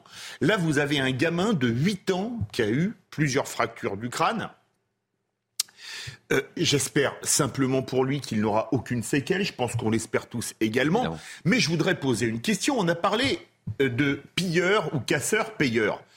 Euh, ce gamin, il a été opéré parce qu'on a un bon système social en France. Ce n'est pas le président de la fédération hospitalière qui nous dira le contraire. Mais ça a un coût. Des opérations, ça a un coût. Des soins médicaux. J'estime qu'on devrait les faire rembourser par celui qui a causé cet accident. Parce que rappelons quand même qu'il fuyait la police, donc il était en tort, qu'il était sur une voie piéton, et ce n'est pas encore une fois à celui, vous me passerez l'expression, le couillon de contribuable ou d'assuré social, de payer encore, encore. C'est à ceux qui commettent ce type d'acte à payer. Quand vous roulez sans assurance, c'est à vous de payer. Quand vous roulez sous drogue, sous alcool, c'est à vous de payer. L'assurance ne prend pas en charge. Et là, j'estime que c'est pas parce que c'est l'argent de la sécurité sociale que c'est pas à celui qui a commis cet acte de payer les soins. Oui, apporter une précision euh, rapide avant que je vous donne la parole à, Louis mais Hervé euh, et à, William Tay. C'est exactement ce que Philippe vient, vient de très justement dire. Très souvent dans ces rodéos urbains, on a affaire à qui? À des mineurs. Ah oui. de l'autorité parentale et de la responsabilité. On en revient toujours même euh, à la même problématique. Hein. C'est un problème d'éducation, etc. Évidemment. Polémique, c'est tabou. Euh, non, mais quand c'est un mineur, vous avez raison de souligner, qui n'est pas en capacité de payer sa dette pour ce qu'il a commis, ben c'est les parents qui doivent le faire. À un moment donné, il faut que l'autorité parentale s'affirme. Elle s'affirme pour euh, faire des enfants. Elle s'affirme sur la responsabilité d'assurer la bonne éducation de ses enfants elle, s'applique et elle s'assume aussi quand les enfants font des bêtises. On est tous pères ou mères de famille. On a tous des enfants, on, a nous-mêmes été enfants, on a fait des bêtises aussi. Eh bien, quand euh, on n'est pas responsable de ces actes, c'est les parents qui le sont. Euh, William Tay, Louis Hervier euh, Blondel. Je pense qu'on assiste à une inversion des valeurs, en fait, avec le tribunal avec le procès qui est en cours. C'est-à-dire que maintenant, on se préoccupe davantage de la sécurité des gens qui font du rodéo que de la sécurité des riverains. Et c'est malheureux. C'est-à-dire que, par exemple, la question de la course-poursuite, comme au Royaume-Uni, est tabou maintenant en France. Parce que les juges, parce que les administrations pensent qu'il faut davantage se préoccuper de la sécurité de la personne qui fait du rodéo que plutôt des conséquences que fait le rodéo. Et moi, je veux dire pourquoi est-ce qu'il faut ouvrir le débat? Parce que je pense que les raisons qui, qui, conduisent au rodéo sont notamment que les jeunes veulent s'inclure dans un milieu social. Notamment, ils font beaucoup de vidéos sur les réseaux sociaux et ils vont partir sur des rodéos de plus en plus radicaux. On se souvient des leaders des Dalton à Lyon, on en a beaucoup parlé. il était incarcéré, il faisait des vidéos et, les, Dalton étaient devant la prison. Et dans les centres commerciaux. Et dès qu'il est sorti, ils ont bloqué euh, une autoroute à côté de Lyon. Et vous, vous connaissez le fonctionnement des réseaux sociaux C'est-à-dire que pour avoir plus de plus de mm. likes, pour avoir de plus en plus d'interactions, ils seront obligés de faire des rodéos de plus en plus radicaux mm. et de plus en plus dangereux pour la population. Et la question qui se pose, c'est quelle réponse les pouvoirs publics peuvent apporter Il y a une réponse en prévention. Est-ce qu'on a les moyens de faire en sorte que faire du rodéo vous coûte plus cher que ne pas en faire? Ça, c'est le premier point. Le deuxième point, c'est la réponse qui est régalienne. Course-poursuite et aide à, la charge de la preuve pour aider la police. Donc course-poursuite, plus utilisation des drones. Il faut arrêter avec la CNIL et la question des informations et des libertés. Il faut pouvoir faire en sorte que les drones puissent aider la police, notamment si par cas on ne veut pas faire de course-poursuite. Et après, il y a la question de la charge de la preuve. Est-ce qu'il est possible, avec toutes les vidéos qu'il y a sur les réseaux sociaux, de pouvoir criminaliser et de pouvoir repérer les gens qui font du rodéo pour les foutre en prison ou en tout cas avoir une responsabilité civile et pénale pour les conduire à ne plus faire de rodéo? Louis Hervé Blondel, quel regard? J'ai l'impression qu'on fait toujours le même débat depuis, euh, c'est, récurrent, depuis des mois et des mois et c'est récurrent et on n'a pas de solution euh, miracle, je ne sais pas. J'en, sais rien. D'abord, on pense euh, évidemment à la victime parce que ça doit être affreux et pour elle et pour les parents. J'espère, on espère évidemment qu'il n'y a pas de séquelles.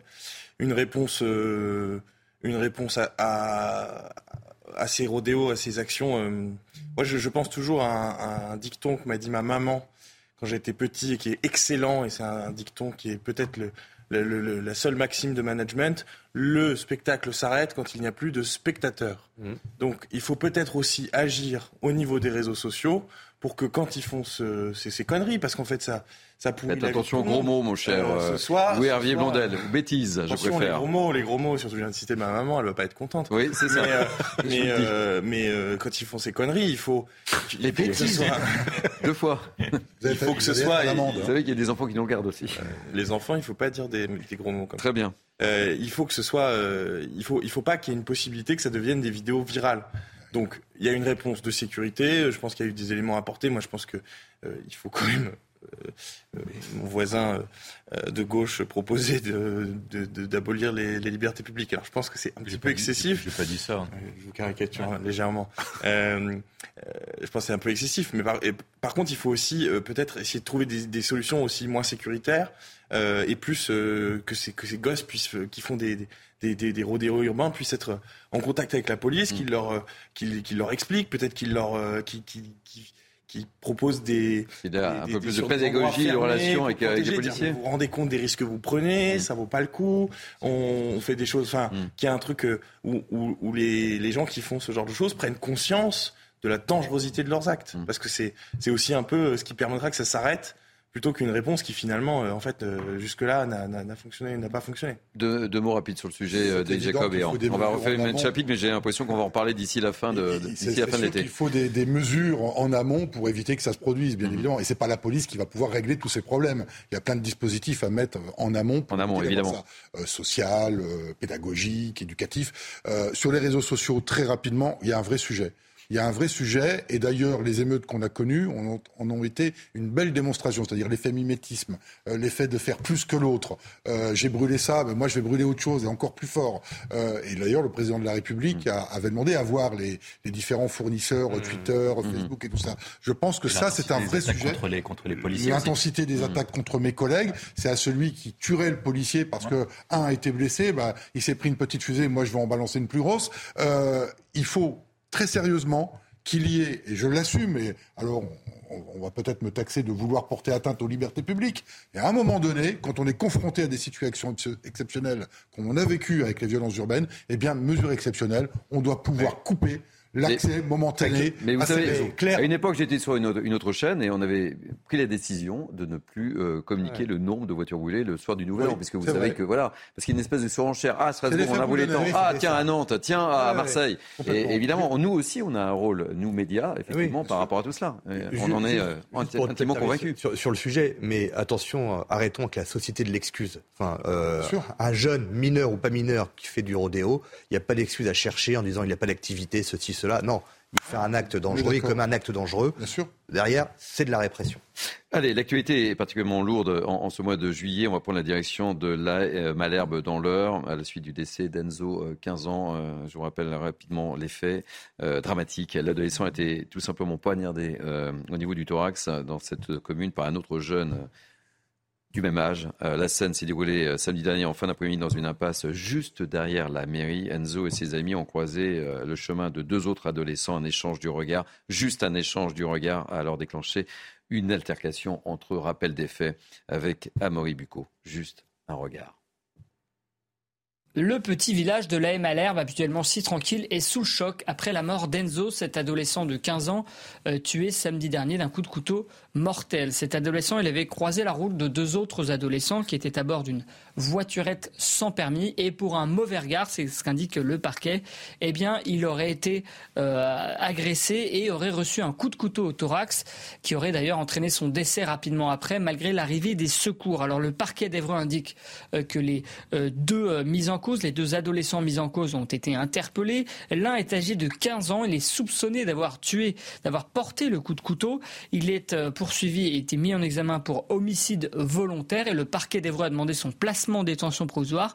Quant au deuxième adolescent, euh, lui, il est poursuivi pour euh, violence délictuelle et non-assistance à personne en danger. Il est âgé de 16 ans et euh, le parquet a demandé son contrôle judiciaire. Et puis du côté de la victime, eh bien, une cagnotte a été ouverte en soutien à la famille d'Enzo, notamment pour payer les frais de justice. Et je rappelle qu'une marche blanche aura lieu à 17h dans, la commune. On ouvre le débat dans quelques instants, mais je voudrais vous faire écouter également la réaction euh, du, maire de la commune, euh, Serge Barret, qui était euh, l'invité de notre matinale ce matin. Enzo s'est fait agresser en se baladant près du, stade. C'est vrai que c'était simplement un regard envers Enzo et il y a eu une petite altercation et voilà. On est une petite commune de 1500 habitants tout le monde est resté choqué finalement, puisqu'on ne s'y attend pas euh, d'avoir un drame euh, dans notre commune. Voilà. Juste pour un simple regard. Mais, mais dans quelle société vivons-nous? C'est hallucinant. Mais comment des gamins peuvent en arriver à se tuer pour un regard? Et la conséquence, je ne vais pas polémiquer, mais 16 ans, il tue un môme de 15 ans, contrôle judiciaire. Enfin, le môme, il a tué, quoi. Euh, je sais pas, moi, à un moment donné. C'est le complice qui a été mis sous contrôle ah, judiciaire. Celui qui a mis le coup de couteau est incarcéré. alors, autant pour moi. Autant pour moi. Je n'avais pas l'information. Mais, enfin, euh, comment peut-on en arriver dans une société où des mineurs euh, en arrivent à se tuer pour, pour un regard? Et ça démontre bien que ce que nous, on vit au quotidien dans la police nationale sur le terrain, eh bien, c'est la société tout entière qui est dans un monde d'ultra-violence les jeux vidéo, je sais pas, je vais pas. Partout mais, mais en tous les cas, on ne voit de la violence partout. Partout, partout, partout. Philippe David. Il y a quelques années, on tuait pour des motifs crapuleux, on tuait pour de l'argent, on tuait lors d'un braquage. Aujourd'hui, on tue pour un regard. Mais je pose une question. Une. Nous, quand on avait 15 ans, est-ce qu'on se baladait avec des couteaux? Moi, je vous avoue, j'ai jamais eu un couteau sur moi. Si, quand on va pique-niquer pour couper le saucisson. Voilà. Euh, pour faire un barbecue aussi. Pour le barbecue. Oui, mais là, je vais me faire des ennemis. Euh, oui, faites attention. Manger de la viande, c'est dangereux. Comment peut-on expliquer, comment peut-on expliquer cette épidémie de gens qui meurent à coups de couteau en France? Un gamin de 15 ans, une famille définitivement brisée. Mais comment l'expliquer? Quand on parle de France Orange mécanique, on vous, vous hégémonie immédiatement. Quand le président de la République, je vais vous faire plaisir à parler d'ensauvagement, je crois, c'est le terme qu'il a utilisé. de décivilisation. Décivilisation, pardon. Décivilisation. Est-ce que vous avez vu les, cris d'orfraie que ça a poussé? Il avait commis pratiquement un blasphème en affirmant ça. Mais oui, quand on en arrive à une société où on meurt pour un regard, on est en phase de décivilisation. Oui, quand il y a autant de meurtres au couteau, on est dans la France orange mécanique. Dire le contraire, c'est faire l'autruche. Et malheureusement, faire l'autruche, ça marche pas franchement depuis des années. Euh, il nous reste trois minutes. Vous allez nous quitter euh, dans quelques instants. Vous ne restez pas jusqu'au bout de l'émission, euh, cher Arnaud Robinet. Mais vous êtes maire Horizon de Reims. Je que me doute de la question que vous allez me poser. que s'est-il passé? Il sème à nouveau? Écoutez, je ne sais pas comment. je fais référence évidemment à la question posée par un habitant de la Nouvelle-Calédonie à Emmanuel Macron, où Emmanuel Macron a dit euh, toute son affection, son amitié euh, pour Édouard Philippe. Alors, qu'on avait cru comprendre qu'à un moment donné, au départ euh, du gouvernement d'Édouard Philippe, c'était pas l'amour fou, fou, fou. Et puis Elisabeth Borne était hier sur ah des terres, mais ça c'est le hasard. Alors, puisque je vous ai, je ne pouvais pas ne pas vous poser la question, mon cher. Depuis ce matin, on, me pose la question de savoir si c'est un coup de. Donc vous avez déjà la réponse. Un coup de poignard ou non. Écoutez, moi, membre d'Horizon et, proche d'Edouard Philippe. Euh, J'aime bien ce petit sourire que vous avez eu. J'observe beaucoup les, invités, ce, petit rictus que vous affichez. Je ne peux être d'accord avec les propos du de la République. Mais cependant, je dis attention, euh, Édouard Philippe n'est pas Emmanuel Macron. Euh, et comme je le dis depuis ce matin, Emmanuel Macron et Édouard Philippe ne sont pas interchangeables. Édouard Philippe a sa propre expérience. D'ailleurs, c'est un élu local. il a une expérience de maire. Euh, euh, et c'est à nous aujourd'hui, parce que d'ici là, de l'eau va couler sous les ponts, c'est à nous, euh, autour de lui, de travailler sur un programme qui doit répondre aux attentes des Français. D'ailleurs, je reprends cette phrase. Hein, en octobre 2019, à la création d'Horizon, lancement d'Horizon, c'était remettre de l'ordre dans les comptes publics et remettre de l'ordre dans la rue. Donc, il y a une vraie affirmation de l'ordre républicain. Donc, et puis, vous savez, j'ai entendu cette phrase, Édouard Philippe est mon ami. Euh, l'amitié en politique. Euh, vous avez échangé ou pas? Racontez-nous. Non, j'ai pas échangé avec. Non, euh, regardez-moi. Est-ce que vous avez échangé ou pas? Non, pas du tout. Pas du tout. Non, non, l'amitié. Pas de langue de bois ici. Non, hein. non, pas de langue de bois, c'est pas mon. Mais est-ce que le téléphone a crépité entre les membres d'Horizon Non, non. Oh non, ça je vous crois pas. Non, non, on a eu juste un message. Vous n'avez pas échangé entre les membres d'Horizon ils ont. Euh, non, pas, pas, du tout, pas du tout. Non, non, non, non. Ah bon Vous euh... communiquez pas entre les membres d'Horizon on, communique, mais on n'a pas abordé le sujet. Et je le dis franchement, euh, en, toute transparence. Non, parce que c'est quand même énorme. C'est énorme. Mais vous savez, l'amitié en politique, euh, on sait, surpris, on sait ce que ça vaut, on sait ce que c'est. Il y a quelques années, on a connu des amis de 30 ans. On a vu comment ça s'est terminé au moment d'une présidentielle. Donc, il faut prendre de la hauteur, gardons du recul. En tout cas, si le président de la République considère que Édouard Philippe est celui qui peut euh, gagner en 2017, tant mieux pour la France. Mais 27, de 27, en 27, 27 17. Oui, oui, euh... en 27, c'est l'émotion. c'est l'émotion. En 27, mais allez, travaillons, euh, de l'eau va, va couler sous les ponts d'ici là. Hein. C'est votre dernier mot. C'est un cadeau empoisonné, c'est comme Mitterrand avec Rocard, ce qu'il vous a fait. Euh, non, c'est pour ça que y a un rictus. Parce qu'il dit que c'est votre ami, mais c'est la, la, réponse minimale. Il n'a pas dit que c'était un grand Premier ministre, c'était un homme d'État, etc. c'est pour ça que j'ai bien prédit que l'amitié en politique, la définition de l'amitié en politique, c'est pas la même que... Ce qui me surprend, c'est que vous ne soyez pas appelé entre membres d'Horizon. Là, j'ai du mal à vous croire. Que vous ne parliez pas, vous n'ayez pas eu Édouard Philippe possible mais que vous appeliez pas entre membres d'Horizon, je suis surpris. Non, mais on a eu, enfin, allez, on a eu quelques échanges. Ah, ben voilà. Dans les vacances. Vous n'avez pas de langue de bois. Vous me cachez les euh, choses. Et on a dit qu'il fallait prendre, voilà, euh, prenons-le. Voilà. Tenter. Voilà. Qu'il fallait s'éloigner de Bomberman. Et voilà, mais que d'ici là, la pente, comment, comme disait Rafa. La pente est raide. la route est droite, mais la pente est forte. Voilà. Ça sera le mot de la fin. Il nous reste encore une demi-heure pour nous été. Merci. vous m'avez caché des choses. Hein. C'est pas, bien ça. C'est pas bien ça. merci et bon courage. En tous les cas, c'est un plaisir de vous avoir sur ce plateau. Euh, vous restez avec, euh, avec moi jusqu'à 13h. Allez, on marque une pause. 12h26 et on se retrouve dans quelques instants juste après la pause pub. Il est 12h30, c'est News été, la toute dernière ligne droite, euh, avec beaucoup, beaucoup de, sujets euh, en ce... Euh, nous sommes quoi, le, 26 juillet, hein, beaucoup de sujets abordés avec mes invités, Philippe David, Louis Hervier Blondel, William Tay, Arnaud Robinet est parti. mais Thomas Bonnet nous a rejoint. J'ai vu que vous avez pris des, baskets aux pieds. Vous arrivez tout juste du Conseil des ministres. Euh, soyez le bienvenu, Thomas. Ça sentait euh, la crème solaire. Euh, ça s'est passé comment ce matin? Ah, C'était parce qu'on a, on a tourné un certain nombre de choses. Est-ce qu'il s'est passé quelque chose? C'était le dernier Conseil des ministres avant la trêve estivale. Vous savez que le gouvernement là, va partir en vacances euh, dans, les, dans les prochaines heures. Euh, il y avait... mon lancement un petit peu. Euh, voilà. il y avait plusieurs dossiers quand même à aborder pour le porte-parole du gouvernement, Olivier Véran, qui s'est présenté face aux journalistes. D'une part, évidemment, faire le point sur la visite en ce moment du chef de l'État en Nouvelle-Calédonie. Aussi parce qu'on est à un an pile maintenant de la cérémonie d'ouverture des Jeux Olympiques. Donc ça a été l'occasion pour lui de faire le point un peu sur l'organisation, les chantiers, la sécurité, les différents enjeux autour de cette thématique. Et puis évidemment, nous les journalistes, on l'a interrogé plutôt sur euh, la, le mouvement de colère euh, des, des, policiers. Alors ce que nous dit Olivier Véran, c'est qu'il n'y a Denis pas... Jacob, vous, vous écoutez avec une grande attention. Hein. Ce que nous dit le, le porte-parole du gouvernement, c'est qu'il n'y a pas de différence euh, d'appréciation entre les différents membres du gouvernement, que tout le monde est sur la même longueur d'onde.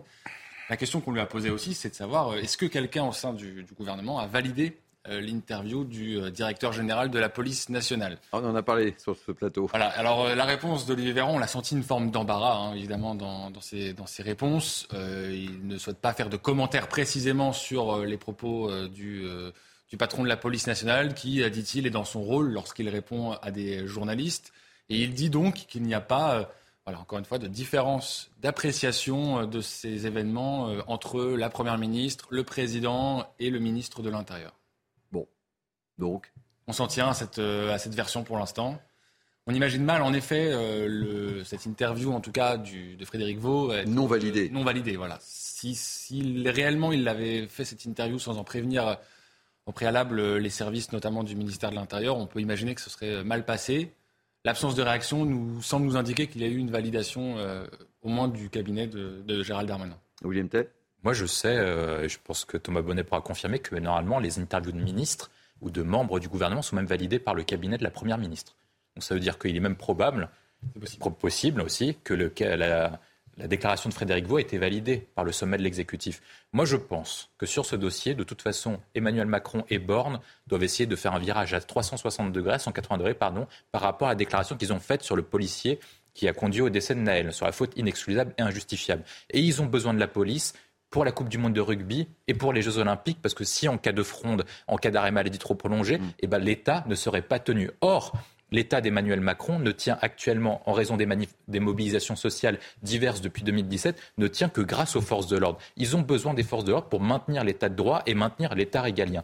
Je pense que implicitement, ils ont laissé Darmanin faire, c'est-à-dire soutenir Frédéric Vaux et qui soutiennent Frédéric Vaux, tout en tenant une position d'affichage qui leur permet d'être compatibles avec l'indépendance de la justice. Mais en vérité, c'est qu'ils soutiennent les forces de l'ordre, mais ils ne savent pas comment le dire. Et il est vraisemblable que Darmanin et il y des annonces au niveau matériel et immatériel. Sauf que je passe pas, je, ne veux pas parler à la place de, Denis Jacob, mais Denis Jacob et, ses collègues policiers ont besoin d'autre chose et, d'une prise de parole forte Au moins d'Emmanuel Macron. On a, on a besoin d'une prise de parole forte, on a besoin d'ouvrir un débat parce qu'on a beaucoup de propositions à faire sur quelle est la place du policier aujourd'hui dans notre société.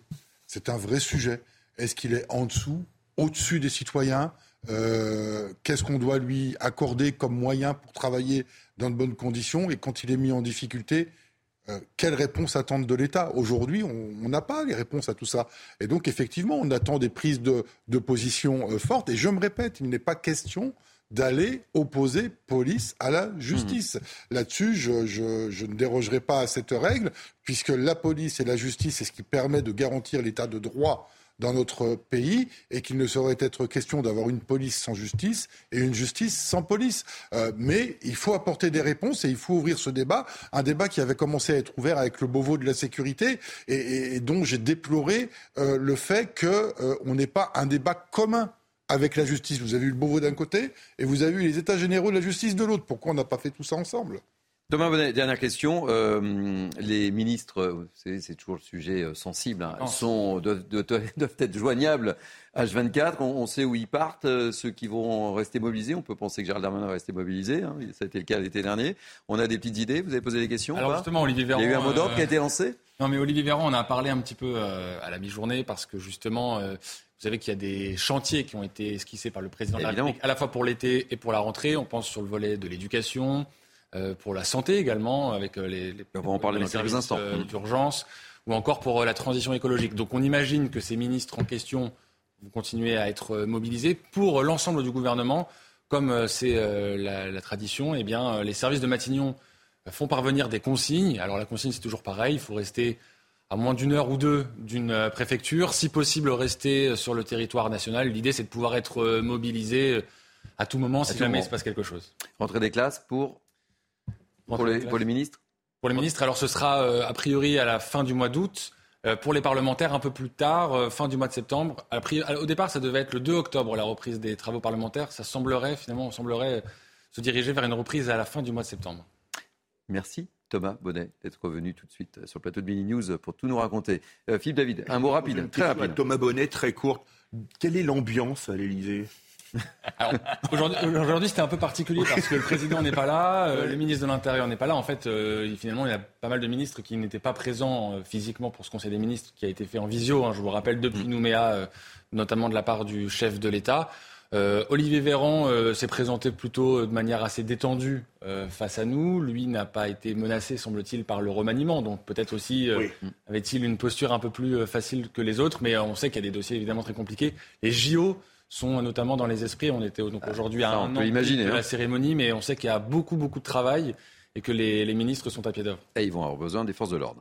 Merci euh, pour ces précisions, euh, Thomas euh, Bonnet. Allez, on va parler de, santé à partir de, je ne sais pas si vous le savez, mais à partir de 2025, les dentistes ne pourront plus s'installer où bon leur semble. L'assurance maladie vient de signer un accord avec les principaux syndicats et dans les zones surdotées, les chirurgiens dentistes devront attendre le départ d'un praticien pour pouvoir ouvrir leur cabinet. On va voir ça tout de suite avec ce reportage de Jean-Michel Decaze en Loire-Atlantique et on sera avec Frédéric Rose, dentiste et présidente du syndicat des chirurgiens dentistes de France de l'Oise. On lui demandera quelle est sa réaction. Merci encore Thomas Bonnet. Tout d'abord, le sujet de Jean-Michel Decaze du côté de Malville en Loire-Atlantique. Le seul cabinet dentaire de Malville, commune de 3600 habitants près de Nantes, a fermé il y a un an pour cause de départ à la retraite. Il n'y a toujours pas de remplaçant. Dans l'Ouest, un habitant sur quatre n'a plus de dentiste. On essaye d'aller dans les autres communes, mais là aussi c'est surbooké. Quand j'avais appelé, j'avais trois mois d'attente. Alors après, ils ont bien sûr des comment dire euh, des créneaux euh, pour les urgences, mais bon, il y a des fois où on est refusé. L'accord entre les syndicats et l'assurance maladie prévoit que dans les zones surdotées, un dentiste ne pourra être conventionné que s'il remplace un confrère qui s'arrête.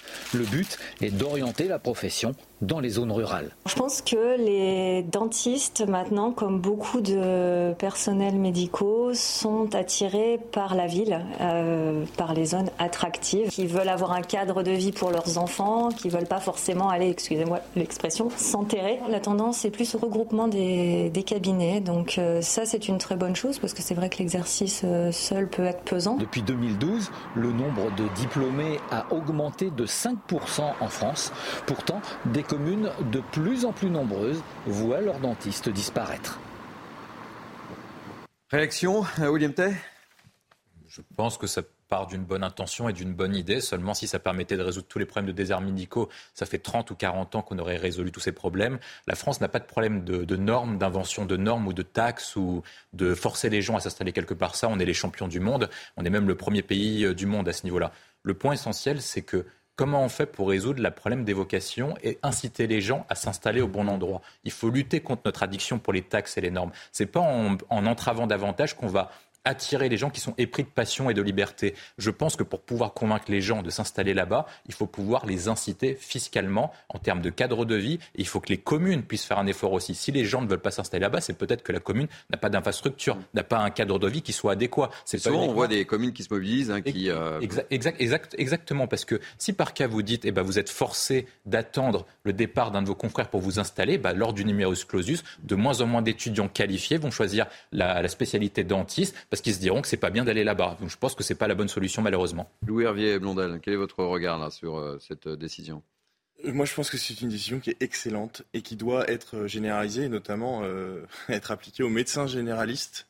Euh, le nombre de déserts médicaux en France a, a énormément progressé. En 2015, on avait 2,5 millions de Français qui étaient dans une dans un désert médical. En 2018, ils étaient 3,8 millions. Donc c'est vraiment des progressions qui sont très fortes. Euh, D'ailleurs, c'est une mesure qui serait très largement soutenue par les Français. Il y avait un sondage avec euh, le chiffre de 84% des Français qui seraient pour que le, les médecins n'aient pas le choix dans leur, euh, dans leur territoire d'installation et qu'ils aillent dans les, dans les territoires où il y a besoin. On ne peut pas imaginer aujourd'hui un, un, un, une portion de territoire qui serait un désert scolaire qui serait un désert policier. Bon, bah, ça doit être le cas aussi pour les déserts médicaux. Ça, c'est la réponse à long terme. Moi, je suis extrêmement favorable Oui, mais le- ouais, mais le à la désert- fin Oui, de cette le- liberté. En attendant, Mais le désert, et le désert, c'est pas parce que les, les gens sont méchants, c'est parce que le cadre de vie n'est pas bon, c'est parce que la sécurité n'est Oui, pas mais- assurée, mais parce que les services publics ne sont pas présents. Toutes les et les études gens des médecins sont comme- par le comme les- public.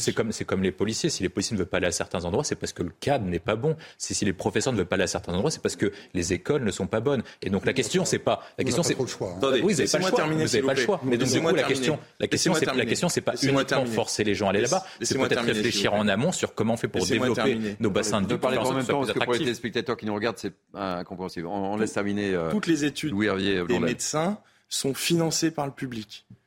Il y a un moment, il y a, il y a un devoir de service qui doit s'appliquer. Et en attendant, sur le court terme, effectivement, il y a des, des maisons de santé qui s'ouvrent un peu partout. Moi, je pense euh, vers chez moi, à Clermont-de-Loise, le maire a, a mené euh, une politique très volontariste pour que trois médecins s'installent dans une maison de santé. Bon, ben voilà, une décision excellente, une décision pour le court terme qui, qui, est- qui, qui doit être, qui doit être, euh, qui, qui est exemplaire. Euh, mais, mais pour le long terme, il faudra légiférer, il faudra aller plus loin. David. C'est sûr que l'idée est intéressante parce que quand il y a des gens qui n'ont pas de dentiste, ils sont ou de généralistes hein, ou de je sais pas gynécologue, euh, pneumologue, ce que vous voulez, c'est pas mal. Mais moi, je suis pas un fan d'imposer aux gens vous allez ici ou vous allez là. Alors c'est vrai qu'ils ont fait, ils ont leurs études qui sont payées par l'argent public. Les obliger à se mettre dans un endroit, mais par exemple pour une durée déterminée, 3 ans, 4 ans, 5 ans. Et après, vous dites, vous allez où vous voulez. euh, On peut imaginer toutes les modulations possibles. mais, mais les obliger ad vitam aeternam, là, ça me pose quand même un peu problème. Mais leur dire, par exemple, vous allez dans un endroit, un désert médical pendant 3 ans, 4 ans, 5 ans, histoire d'amortir vos études et jouer le jeu, ça me paraîtrait pas scandaleux. Eh ben, on va retrouver Frédéric Rose, euh, chose promise, chose due, dentiste et président du syndicat des chirurgiens dentistes de, France de, l'Oise. Soyez la bienvenue, Frédéric Rose. Euh, très heureux de, vous accueillir. Alors, euh, question toute bête, la première, quelle est votre réaction? C'est une bonne chose, pas une bonne chose? Quel est votre ressenti?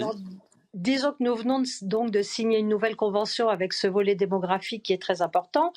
Euh, il, est, en fait, il y a deux parties dans ce volet démographique. Vous n'avez parlé que de la part où il y a un conventionnement pour un patient qui s'en va. Ça, ce sont dans un certain nombre de zones qui sont extrêmement dotées, où il y a un grand nombre de centres de santé qui euh, ont des pratiques, on va dire, relativement euh, délictueuses.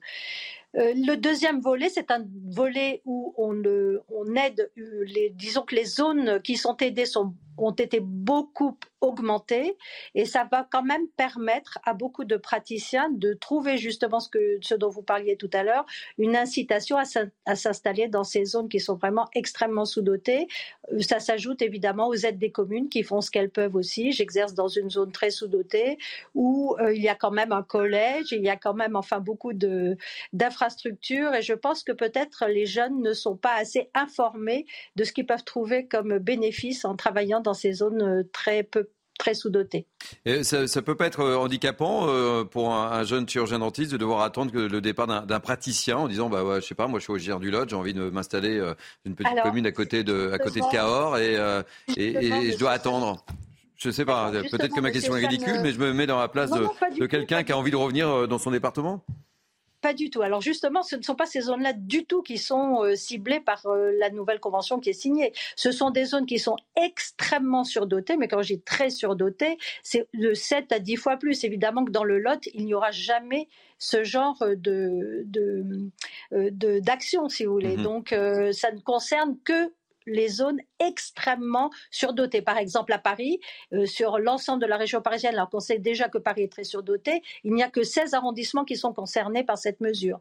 Donc en fait, on essaye, si vous voulez, le, principe est de brider euh, le conventionnement dans des zones où il y a extrêmement euh, beaucoup de praticiens et de libérer justement des zones extrêmement sous-dotées où là, les praticiens peuvent s'installer exactement où ils veulent, avec une liberté totale et des aides il y a une revalorisation de, 10 euros, c'est ça, des, soins euh, bucco-dentaires? Non, pas, du. Enfin, c'est beaucoup plus compliqué que ça. Il y a tout un. Euh, c'est une convention qui est assez équilibrée. Si vous voulez, nous, on est, on à l'acte, donc ça, varie. Il y a une augmentation en moyenne de 3 à 4 euh, mais qui concerne l'ensemble des actes conservateurs. Ça veut dire des actes qui aident à soigner, si vous voulez, à éviter qu'on passe à des traitements onéreux.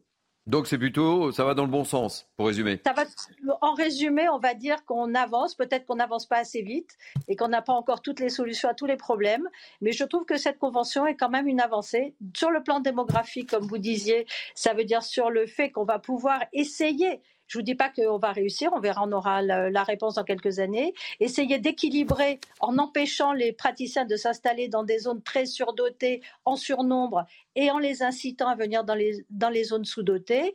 C'est ainsi qu'on va peut-être pouvoir équilibrer un petit peu les choses et, les motiver, motiver à cet équilibre, et en ayant juste une juste rémunération de nos soins conservateurs pour éviter les, les soins onéreux et les prothèses. Merci mille fois pour euh, ces précisions et d'avoir accepté de témoigner dans B News euh, été. Frédéric je rappelle que vous êtes dentiste et présidente du syndicat des chirurgiens dentistes de France. Vous êtes où dans l'Oise? Je suis à Noailles, commune. Vous voyez, je suis donc euh, une petite euh, dentiste de campagne et je m'en porte très bien. Je, suis très heureuse là où je suis, je vous assure. Eh bien, tant mieux. vous savez, dans un contexte aussi difficile que que nous vivons, voir des gens contents et heureux, je sais pas, mais ça fait du bien de terminer par une petite note euh, positive. Euh, ça n'enlève pas la peur du dentiste. Je suis même retraité, retraité en cumul emploi-retraite parce que j'aime bien mon métier et j'ai 68 ans et je suis toujours au travail et j'espère le rester encore un moment. Bon, bah, très bien. Mais euh, Philippe David me disait, il a toujours aussi peur de, du dentiste. Oui. Du dentiste et de la roulette. Hein. Docteur Rose est extrêmement sympathique, mais pense à la roulette, à la turbine, là, ça fait peur. vous avez tort, vous avez tort. Merci euh, mille fois en tous les cas et, et bon courage. Petite réaction? Merci. Oui, bah, écoutez, je suis comme un, je suis un citoyen comme, comme beaucoup de, des Français.